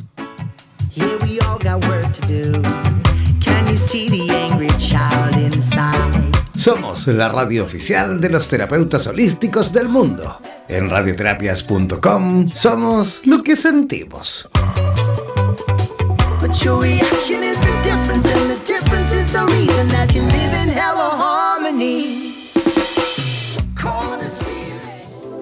En radioterapias.com queremos agradecer la activa participación de los profesionales de la salud de Hispanoamérica y España que a diario nos aportan los consejos necesarios para la obtención de una mejor calidad de vida en conciencia con nuestro entorno. Gracias por ser parte de los más de 30.000 profesionales inscritos en nuestra comunidad. No dejes de ingresar a nuestra página web e infórmate de la posibilidad de ser parte de nuestro staff de locutores o locutoras desde cualquier lugar del mundo. Somos la radio oficial de los terapeutas y profesionales del área de la salud presentes en 32 países a través de nuestras cuatro estaciones en español, portugués, inglés y ruso. Hazte parte de nuestras redes sociales y ayúdanos a construir la red de terapeutas más grande del planeta. Somos Radioterapias. Somos lo que sentimos. En radioterapias.com. Somos lo que sentimos. No olvides descargar gratis la aplicación de radioterapias en Google Play y disfruta de nuestra programación continua las 24 horas del día y los 7 días de la semana. En radioterapias.com somos lo que sentimos. En radioterapias.com somos lo que sentimos. Mantente siempre comunicado con la radio oficial de los terapeutas del mundo. Síguenos en nuestro fanpage en Facebook, así como también en Instagram, buscándonos como Radioterapias. Además, podrás comunicarte en directo con nosotros a través de nuestro WhatsApp, el más 569-7242-7060, más 569-7242-7060. No olvides que en radioterapias.com somos lo que sentimos.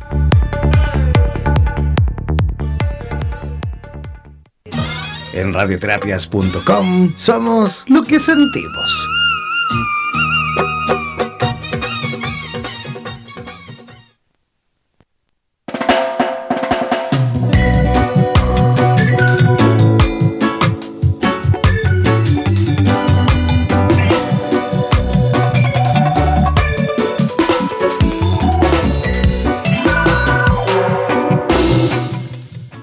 Estamos de regreso y estamos en la última parte de nuestro programa Buenos días, bienestar, en la cual, en esta franja, en este, en este espacio, en este segmento del programa del día de hoy, vamos a tener la oportunidad de conversar con una profesional que se encuentra en conexión directo desde eh, Santo Domingo, República Dominicana, eh, país en el cual ayer tuvieron elecciones eh, para escoger alcaldes y concejales, por lo que tengo entendido.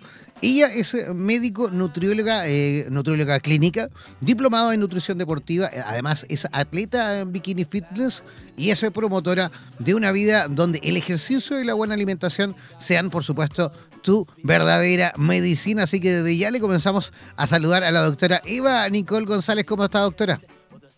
Buenos días, yo estoy muy bien, feliz de estar aquí y compartir este espacio con ustedes. Gracias, doctora. Acérquese un poquito más al micrófono por ahí que para que no la escuchemos tan lejos y no tengamos que, darle tanto volumen, ¿vale?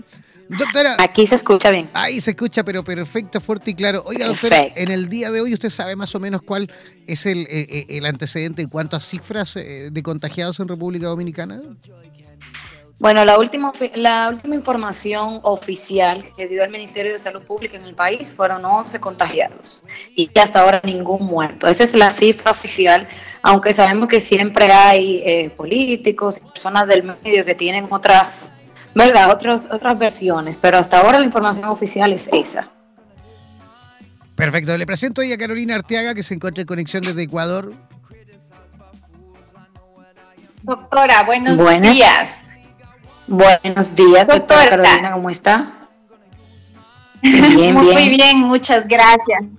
Aquí queriendo preguntarle, los mecanismos de defensa y de respuesta ante las infecciones, así como la capacidad de recuperación, ¿están estrechamente relacionados con el estado nutricional de la persona? Claro que sí, claro que sí. Por eso es que a los pacientes que tienen cualquier, eh, vamos a poner padecimiento, por causa de una mala función del sistema inmunológico, una de las principales cosas que se le motiva a cambiar en su vida es la alimentación.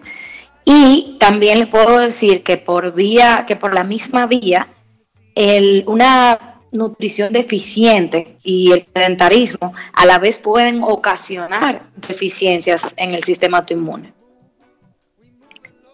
Perfecto. Oiga, doctora, y, así como en simple, para que la gente empiece desde ya a, entender un poquito la importancia de la alimentación para, para poder utilizarla a modo de prevención. ¿Cuáles podrían ser a lo mejor eh, los alimentos eh, que nos podrían ayudar en esta medida? Podemos recomendar a lo mejor y, aprovechar que ya ha estado siempre como tan de moda la, digamos la promoción y la difusión en cuanto a la alimentación a base de, de eh, superalimentos. Eh, ¿Podemos a lo mejor también utilizarles para poder prevenir el contagio? Claro, sí, los superalimentos son recomendados para todos. Eso es, eh, recomendable también en los niños.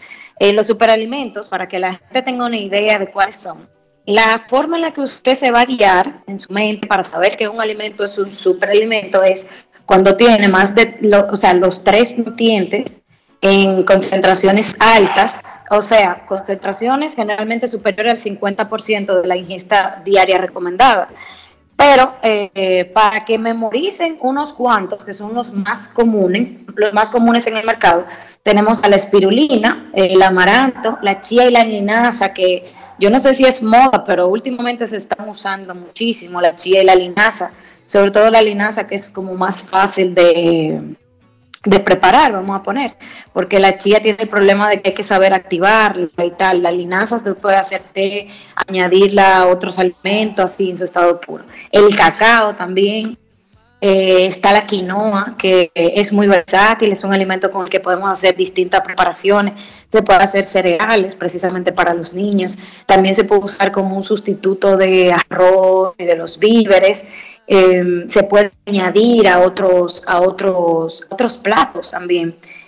La clorofila es un superalimento también, pero tiene la dificultad de que su sabor no es muy agradable, porque hay que ser. Pero la persona que pueden encontrar, por ejemplo, en pastillas, es muy recomendado. Ahora lo están vendiendo en diferentes presentaciones. El que lo puede encontrar así en cápsulas y tabletas, eh, puede ingerirlo. Está también, ver, de los más eh, comunes. El jengibre también, el jengibre es uno de los más comunes. Y con estos alimentos se pueden hacer preparaciones para que la familia se consuman sin tener que darlo en su estado puro, sino hacer, por ejemplo, smoothies, eh, o sea, batidos con, con, frutas y con cualquier suplemento que se tenga. Por ejemplo, la persona que utilizan proteína en polvo, aminoácidos en polvo, se pueden añadir estos alimentos eh, y así consumirlos. Es una muy buena recomendación. Doctora, ¿entrarían también ahí los germinados, los probióticos, tal vez el uso de productos orgánicos eh, y también los alimentos antioxidantes, tal vez el jugo de remolacha, con brócoli, con granada? Cuénteme un poquito. Sí, mire, podemos iniciar por lo probiótico, que yo creo que es lo más, eh, lo más importante. Bueno, una de las cosas más importantes eh, que usted mencionó ahora. Los, el consumo de los probióticos, ya sea por alimentos naturales o por suplementación, es una de las medidas principales para disfrutar de un sistema inmunológico eh, eficiente la, o sea, no es algo como que vamos a, corregir de un día para otro. La correcta suplementación o alimentación con probióticos debe ser un estilo de vida. O sea, el inicio del consumo de los probióticos inicia incluso en la lactancia materna. Por eso es que vemos y, escuchamos y sabemos por, por los comentarios, por la gente, que los niños que se les dio leche materna generalmente tienen una defensa más alta. Todos hemos escuchado eso. Y una de las razones principales es esa, los probióticos o esas bacterias que pasa la madre a su bebé por medio de la leche materna. Luego, ya cuando se da la lactación, que es cuando retiramos los, los, cuando retiramos la leche materna, o no la retiramos, sino que empezamos a incluir alimentos, mejor dicho, también es importante que se empiecen a pasar justamente, se empiecen a dar estos, justamente estos superalimentos y eh, también alimentos fermentados como el yogur y el kefir y que se prolongue durante la vida. Las personas que no han tenido una correcta eh, que no han tenido un correcto aporte de estos microorganismos que conforman la, la microbiota intestinal, pues son los que más presentan eh, enfermedades autoinmunes. Está demostrado que las principales enfermedades autoinmunes, el Crohn, la artritis y otro padecimiento, eh, también el lupus y todas estas enfermedades, están asociadas a una microbiota que está en desbalance. Entonces, los probióticos es importante que empecemos a, añadirlos, a incluirlos en nuestra dieta. Puede ser, como ya mencioné, con el yogur, el kefir, la kombucha, que es un alimento también versátil porque como es un líquido se puede usar como un té, se puede mezclar con otros batidos.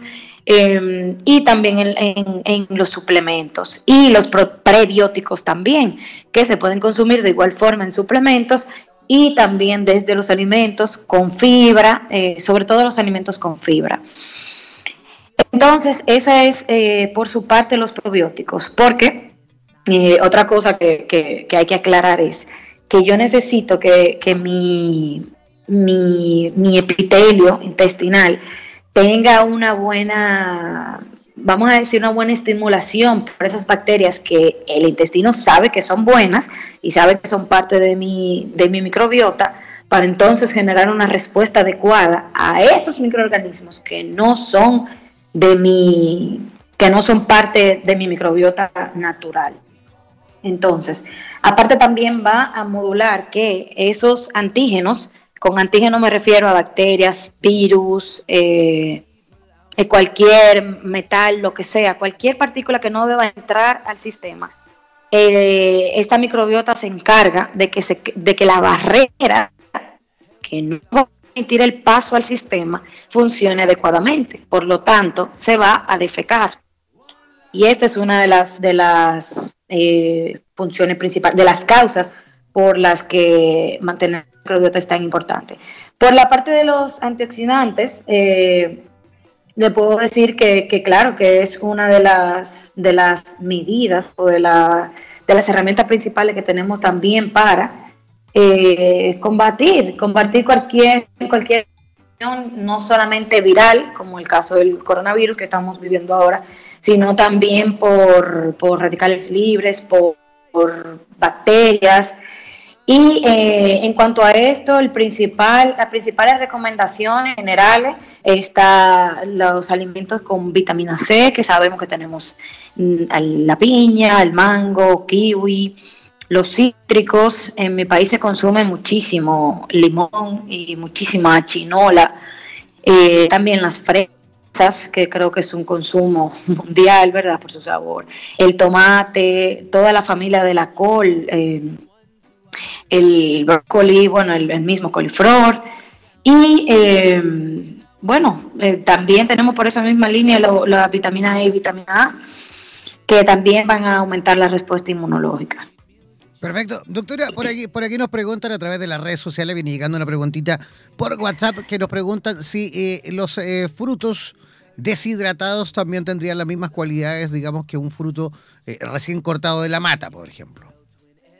Bueno, nunca va a ser lo mismo porque esos alimentos eh, deshidratados también a veces han pasado por un proceso de, en el que se le añade algunos aditivos para conservarlos. Entonces, por lo tanto, ya a su vez vamos a estar consumiendo aditivos alimentarios que que no siempre, o sea, tienen, tienen efectos eh, con nuestra, en contra de nuestra salud. Pero eh, aún así sigue siendo una, buena forma de, conservar los alimentos, de conservar eh, la fruta en este caso que estamos hablando. Pero bueno, de todas las formas que se usan para conservarla, se puede decir que sí, que es una de las mejores, porque no siempre vamos a tener, no siempre vamos a poder tener la fruta en su estado natural. Así que la alteración de los nutrientes es muy mínima y el tema de los aditivos generalmente son unos pocos. O sea, en resumen, vamos a, preferir la fruta fresca. Para conservarla podemos congelarla, pero si hay que acudir a deshidratados, pues yo creo que no hay problema, que aún así se aprovechan los nutrientes. O sea, a nada es siempre bueno, por supuesto, el, consumo de esa fruta. Yo creo que también usted, doctora, podría ayudarnos incluso a eh, diseñar rápidamente en los poquitos cinco minutos que nos quedan de programa, de cuál sería a lo mejor eh, eh, esa, esa, esa cesta Em, alimenticia que debemos, digamos, eh, eh, adquirir en, estos días para poder quedarnos en casa en el caso de extremar las medidas y, no salir de casa. Podríamos considerar, me imagino, cereales, legumbres, verduras que ya hemos comentado, frutas y, frutos secos, eh, carnes, productos, pescados ¿Qué, es lo más recomendable para que la gente, en el caso de tener que salir a comprar ya esa canasta que nos va a acompañar esta semana completa, qué es lo principal de que una casa sí o sí tiene que tener para poder, por supuesto, eh, ayudarnos a proteger eh, nuestro sistema inmunológico? Bueno, aparte de lo que ya sabemos y ya hemos mencionado, de aumentar el consumo de frutas y vegetales de todos los colores, porque siempre le digo a mi paciente que saber que tu dieta tiene eh, vegetales de distintos colores es una forma de asegurar que estás ingiriendo todos los nutrientes necesarios y no solo un grupo. Eh, aparte de esto, que los, los frutas deben ser consumidas por lo menos dos porciones al día y los vegetales hasta tres porciones al día. Tenemos que saber que tenemos que reducir el consumo de, de perdón, de grasas saturadas y, o sea, aumentar, por supuesto, entonces el consumo de grasas monoinsaturadas dígase nueces, eh, frutos secos, aguacate, los pescados azules, como el salmón, eh, aceites vegetales como el aceite de oliva, el aceite de coco es saturado, pero, pero sabemos que tiene múltiples beneficios en la salud, el aceite de almendra, bueno, y los frutos secos en todas sus presentaciones, tenemos que moderar el, consumo total de alimentos, porque una dieta alta en energía, con más energía que la que necesitamos, hace que nuestro sistema inmune eh, también se debilite. Tenemos que tener una dieta equilibrada de aproximadamente 1.500 calorías, que es lo, estimado a 2.000 para hombres, y no exceder el uso de, no exceder el consumo de energía. Entonces, los alimentos ricos en vitamina C, los superalimentos que como mencioné pueden ser incluidos en otros platos, tenemos que tenerlos eh, en casa, sobre todo porque son de fácil conservación, como, como la quinoa también, que te puede durar muchísimo tiempo con una quinoa en su despensa. Las legumbres también es eh, bueno aumentar el consumo. Es preferible, ya yo mencioné el tema del pescado, es preferible que se aumente el consumo de pescado y se disminuye el de las carnes rojas. Las carnes rojas, aparte de que son grasa saturada, cargada de, también de colesterol, que sabemos que solamente está en, ese en el reino animal. Eh, también la modulación hormonal que tiene por la por cómo han sido intervenidos hormonalmente no no favorece, o sea, no favorece nuestra eh, estabilidad nuestro ambiente hormonal que, para que esté en armonía. En cuanto a la leche, lo más recomendado son los derivados lácteos que, como mencionamos, el kefir, el yogur y, eh, bueno, quesos, pero la leche entera no es muy recomendada tampoco.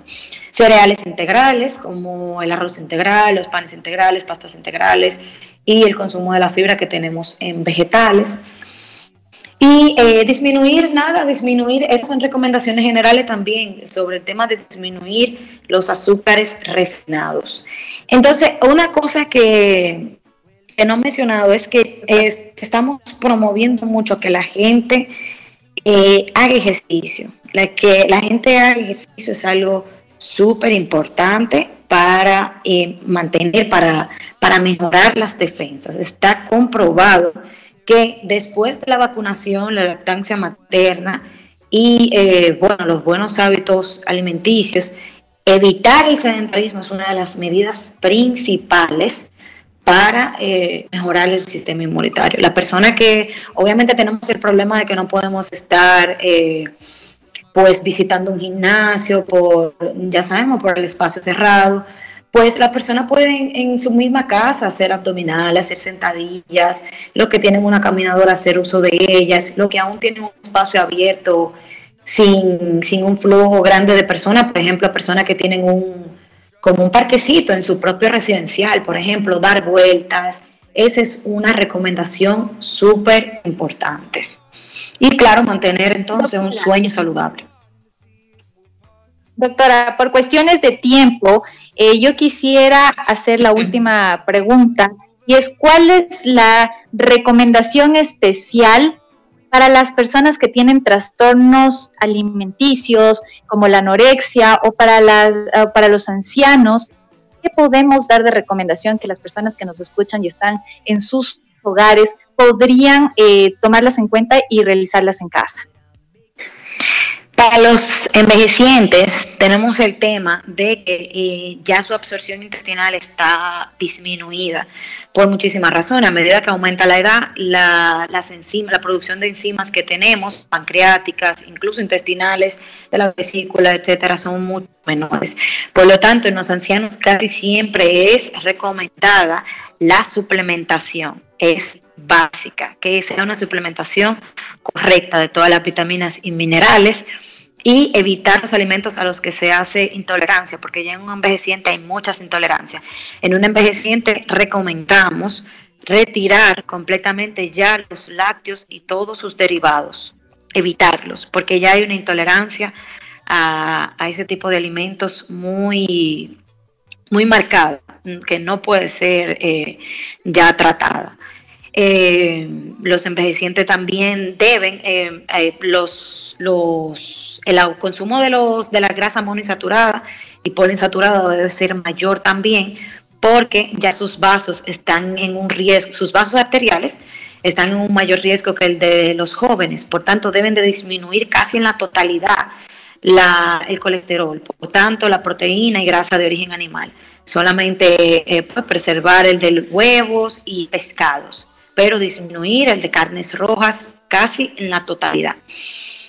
Y mira, para fíjate que para los trastornos alimentarios como anorexia y bulimia, y eso es un tema distinto que yo creo que debe de ser tratado en conjunto con un psicólogo, con un personal de, de, de la salud psicológica, porque en estas personas tú pudieras hacer recomendaciones dietéticas, pero si hay un factor psicológico que no les permite pues alimentarse adecuadamente, eh, no sirve de nada. Aparte, esas personas tienen la tienen la, o sea, tienen una alteración hormonal ya muy marcada, justamente por, por, por los ayunos prolongados a los que se ven sometidos, porque aunque ingieren alimentos, lo absorben o lo vomitan, etcétera. Entonces, ya esas células, ya esas, eh, las células del intestino delgado, que son las que van a absorber, ya están atrofiadas. Y por eso es que muchas veces presentan diarrea, aparte de los vómitos, entonces debe de ser tratado en conjunto. De hecho, eh, esos son casos que a lo mejor se deben también tratar eh, caso a caso, ¿no? Son todos más bien casos bien particulares, cada uno tiene su, su, su, medicación, su, digamos, su tratamiento completamente, digamos, eh, por, por persona, ¿no? Lo otro, antes, antes, ya de despedirnos, porque ya estamos en el tiempo, no hemos pasado, de hecho, del tiempo, doctora, yo creo que también uno de los elementos principales en esto, y que por ahí no lo hemos mencionado, pero quizás es el más importante, es la ingesta, pero sí excesiva de agua, ¿no? La ingesta de agua muy difícilmente va a ser excesiva, muy difícilmente, porque eh, tenemos la facilidad, o sea, el que, el, que, el que tiene un sistema renal saludable va a eliminar ese, ese, ese consumo excesivo. Las personas que ya tienen cualquier trastorno, eh, una insuficiencia renal o que tienen cualquier trastorno pues desde el sistema sí están en un riesgo eh, las personas obviamente que están en diálisis ni siquiera pueden consumirla, pero en una persona normal esto es muy difícil, o sea, la gente puede eh, libremente tomar el agua, no hay medida con esto, sobre todo si está siendo acompañada de una, de una dieta adecuada, por ejemplo, de una de la cantidad de fibra recomendada, que sabemos que es de 25 a 30 gramos al día. Si está siendo acompañada de este, de este nutriente, pues esa agua va a ser muy bien utilizada. la función que va a tener es ablandar nuestras heces y mejorar, por lo tanto, la absorción intestinal, porque de nada me sirve consumir todos los nutrientes si no lo estoy absorbiendo. O sea que es muy difícil. Yo creo que a la población en general no hay que ponerle límite para el consumo de agua. Incluso en una de las preparaciones, eh, las preparaciones de nosotros los atletas, incluso hay un punto en el que requerimos 4 y 5 litros de agua por día y nunca ha habido ni un mínimo daño. Pues porque estamos en salud y gracias a Dios, o sea, no, no hay límite con eso. Difícilmente lo hay. es que justamente por lo mismo le decíamos, lo ideal es la ingesta excesiva y obsesiva del agua en este tipo oh, de Ok, ok. Perdón, yo pensé que me estaban preguntando como si había una, como algún daño, como para que la gente deje de consumir agua. No, al revés, al revés, que la gente se tome ah. todo el agua que pueda, por supuesto. Ya entiendo, exactamente. Ahora sí estamos en la línea. Yo creo que eso beneficia, me imagino, en cuanto, por ejemplo, a, la posibilidad de contagiarnos. Doctora, queremos agradecerle infinitamente su visita por nuestro programa. Esperamos tener la posibilidad de volver a conversar con usted de este tema o de ese tremendo abanico de posibilidades que tenemos de conversar con usted en cuanto a los temas que usted domina. Sí, claro que sí. Estoy abierta para una nueva invitación. Gracias a ustedes. Gracias, eh, infinitas gracias. Carolina, ¿se quiere despedir también de la doctora? Sí, muchísimas gracias. Eh, yo sé toda la labor que están haciendo y justamente aprovechamos para agradecer a todos los profesionales eh, sanitarios que están luchando contra esta enfermedad en primera línea. Gracias, doctora. A ustedes. Bye bye. Ya, nosotros ya comenzando a despedirnos. Ah, pero antes de despedir a la doctora, ¿doctora está ahí? ¿Se encuentra ahí? Sí, aún sigo, sigo aquí. Doctora, antes de despedirle y discúlpeme, no le estaba pidiendo yo los medios de contacto. Me gustaría que la gente a lo mejor que quiera localizarle, que quiera saber un poquito más de usted, que quiera a lo mejor tomar alguna recomendación extra o que quiera simplemente preguntar de forma personalizada cómo puede localizarle. Perfecto. Entonces em, me pueden encontrar en el Instagram evagonzález.md y también me pueden contactar directamente por WhatsApp al 809-617-4559. Repítelo por favor por si alguien ahí no alcanzó a tomar apunte.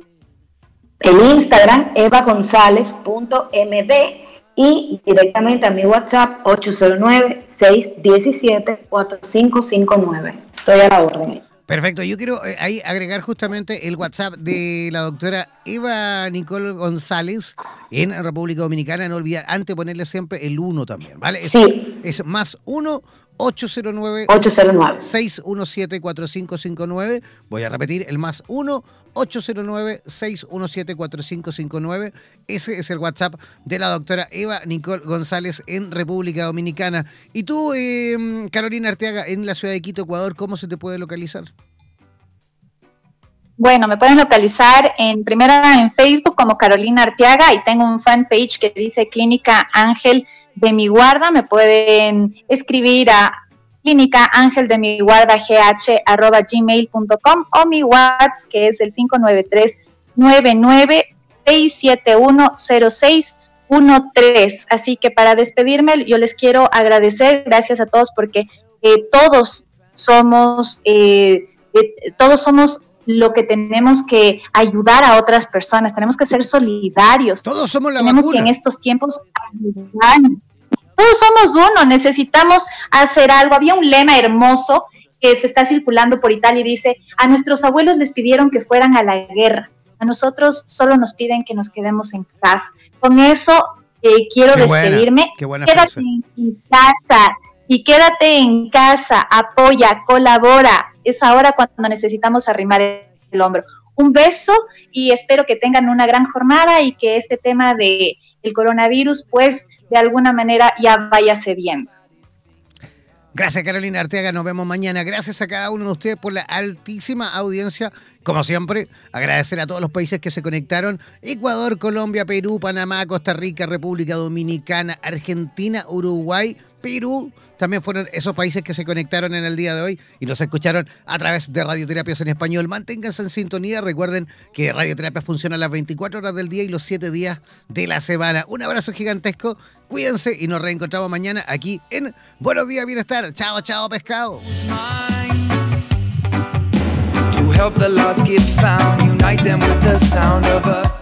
Somos la radio oficial de los terapeutas holísticos del mundo.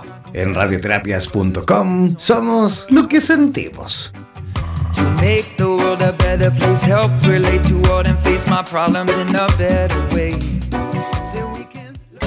No olvides que de lunes a viernes y en este mismo horario disfrutarás del matinal número uno de Iberoamérica y el mundo hemos presentado Buenos días Bienestar en radioterapias.com.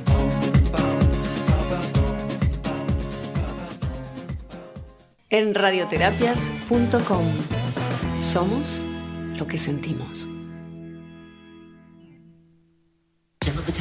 Eres profesional del área de la salud y te gustaría tener un programa de radio y transmitir desde tu casa sin la necesidad de equipos sofisticados? Transmite desde casa y comparte tu podcast en tus redes sociales. Te proporcionaremos todo el soporte técnico y podrás recibir preguntas vía llamadas y WhatsApp con tu audiencia. Además, nos encargaremos de la publicidad de tu espacio mediante audios y gráficas y te asesoraremos para hacer de tu programa un éxito. Consúltanos por nuestro plan especial Dúo, en la cual podrás transmitir y compartir el espacio junto a otro profesional a tu elección, indiferentemente del lugar del planeta en donde se encuentre cada uno. Podrás promocionar tus servicios y actividades, además de difundir tus medios de contactos y redes sociales.